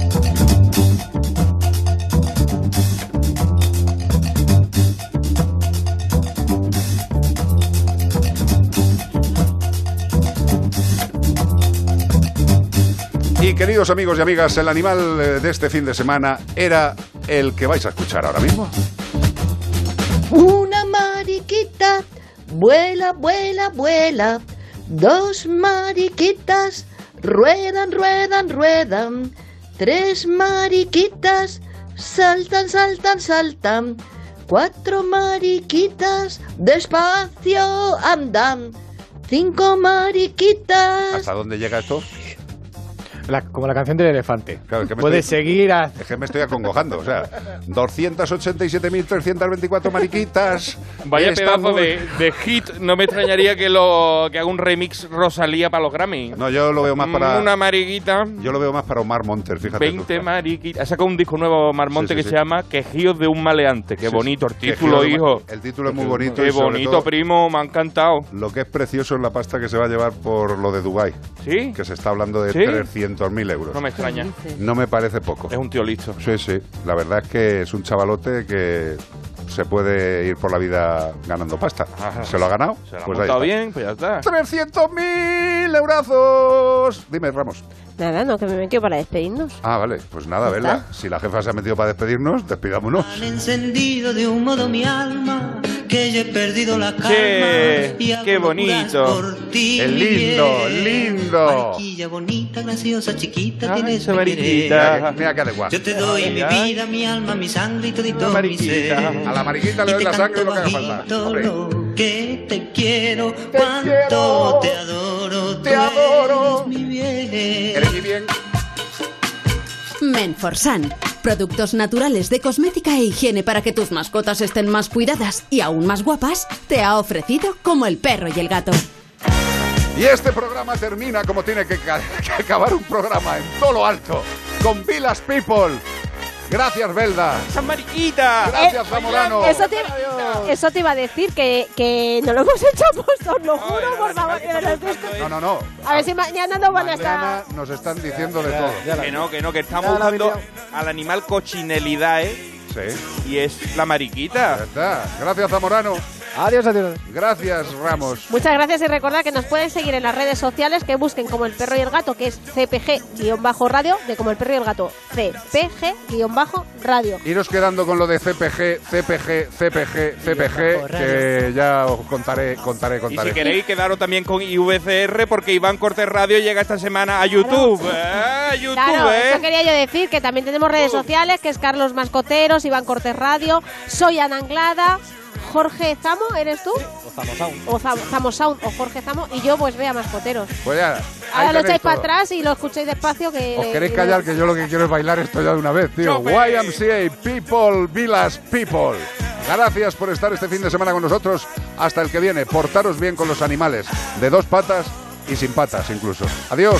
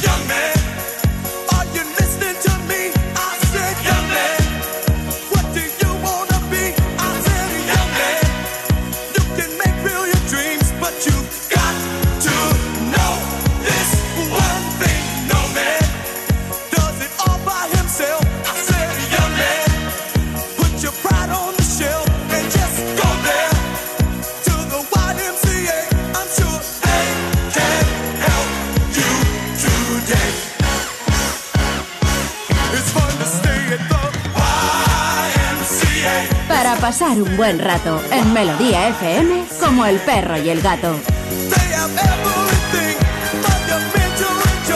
Carlos Rodríguez.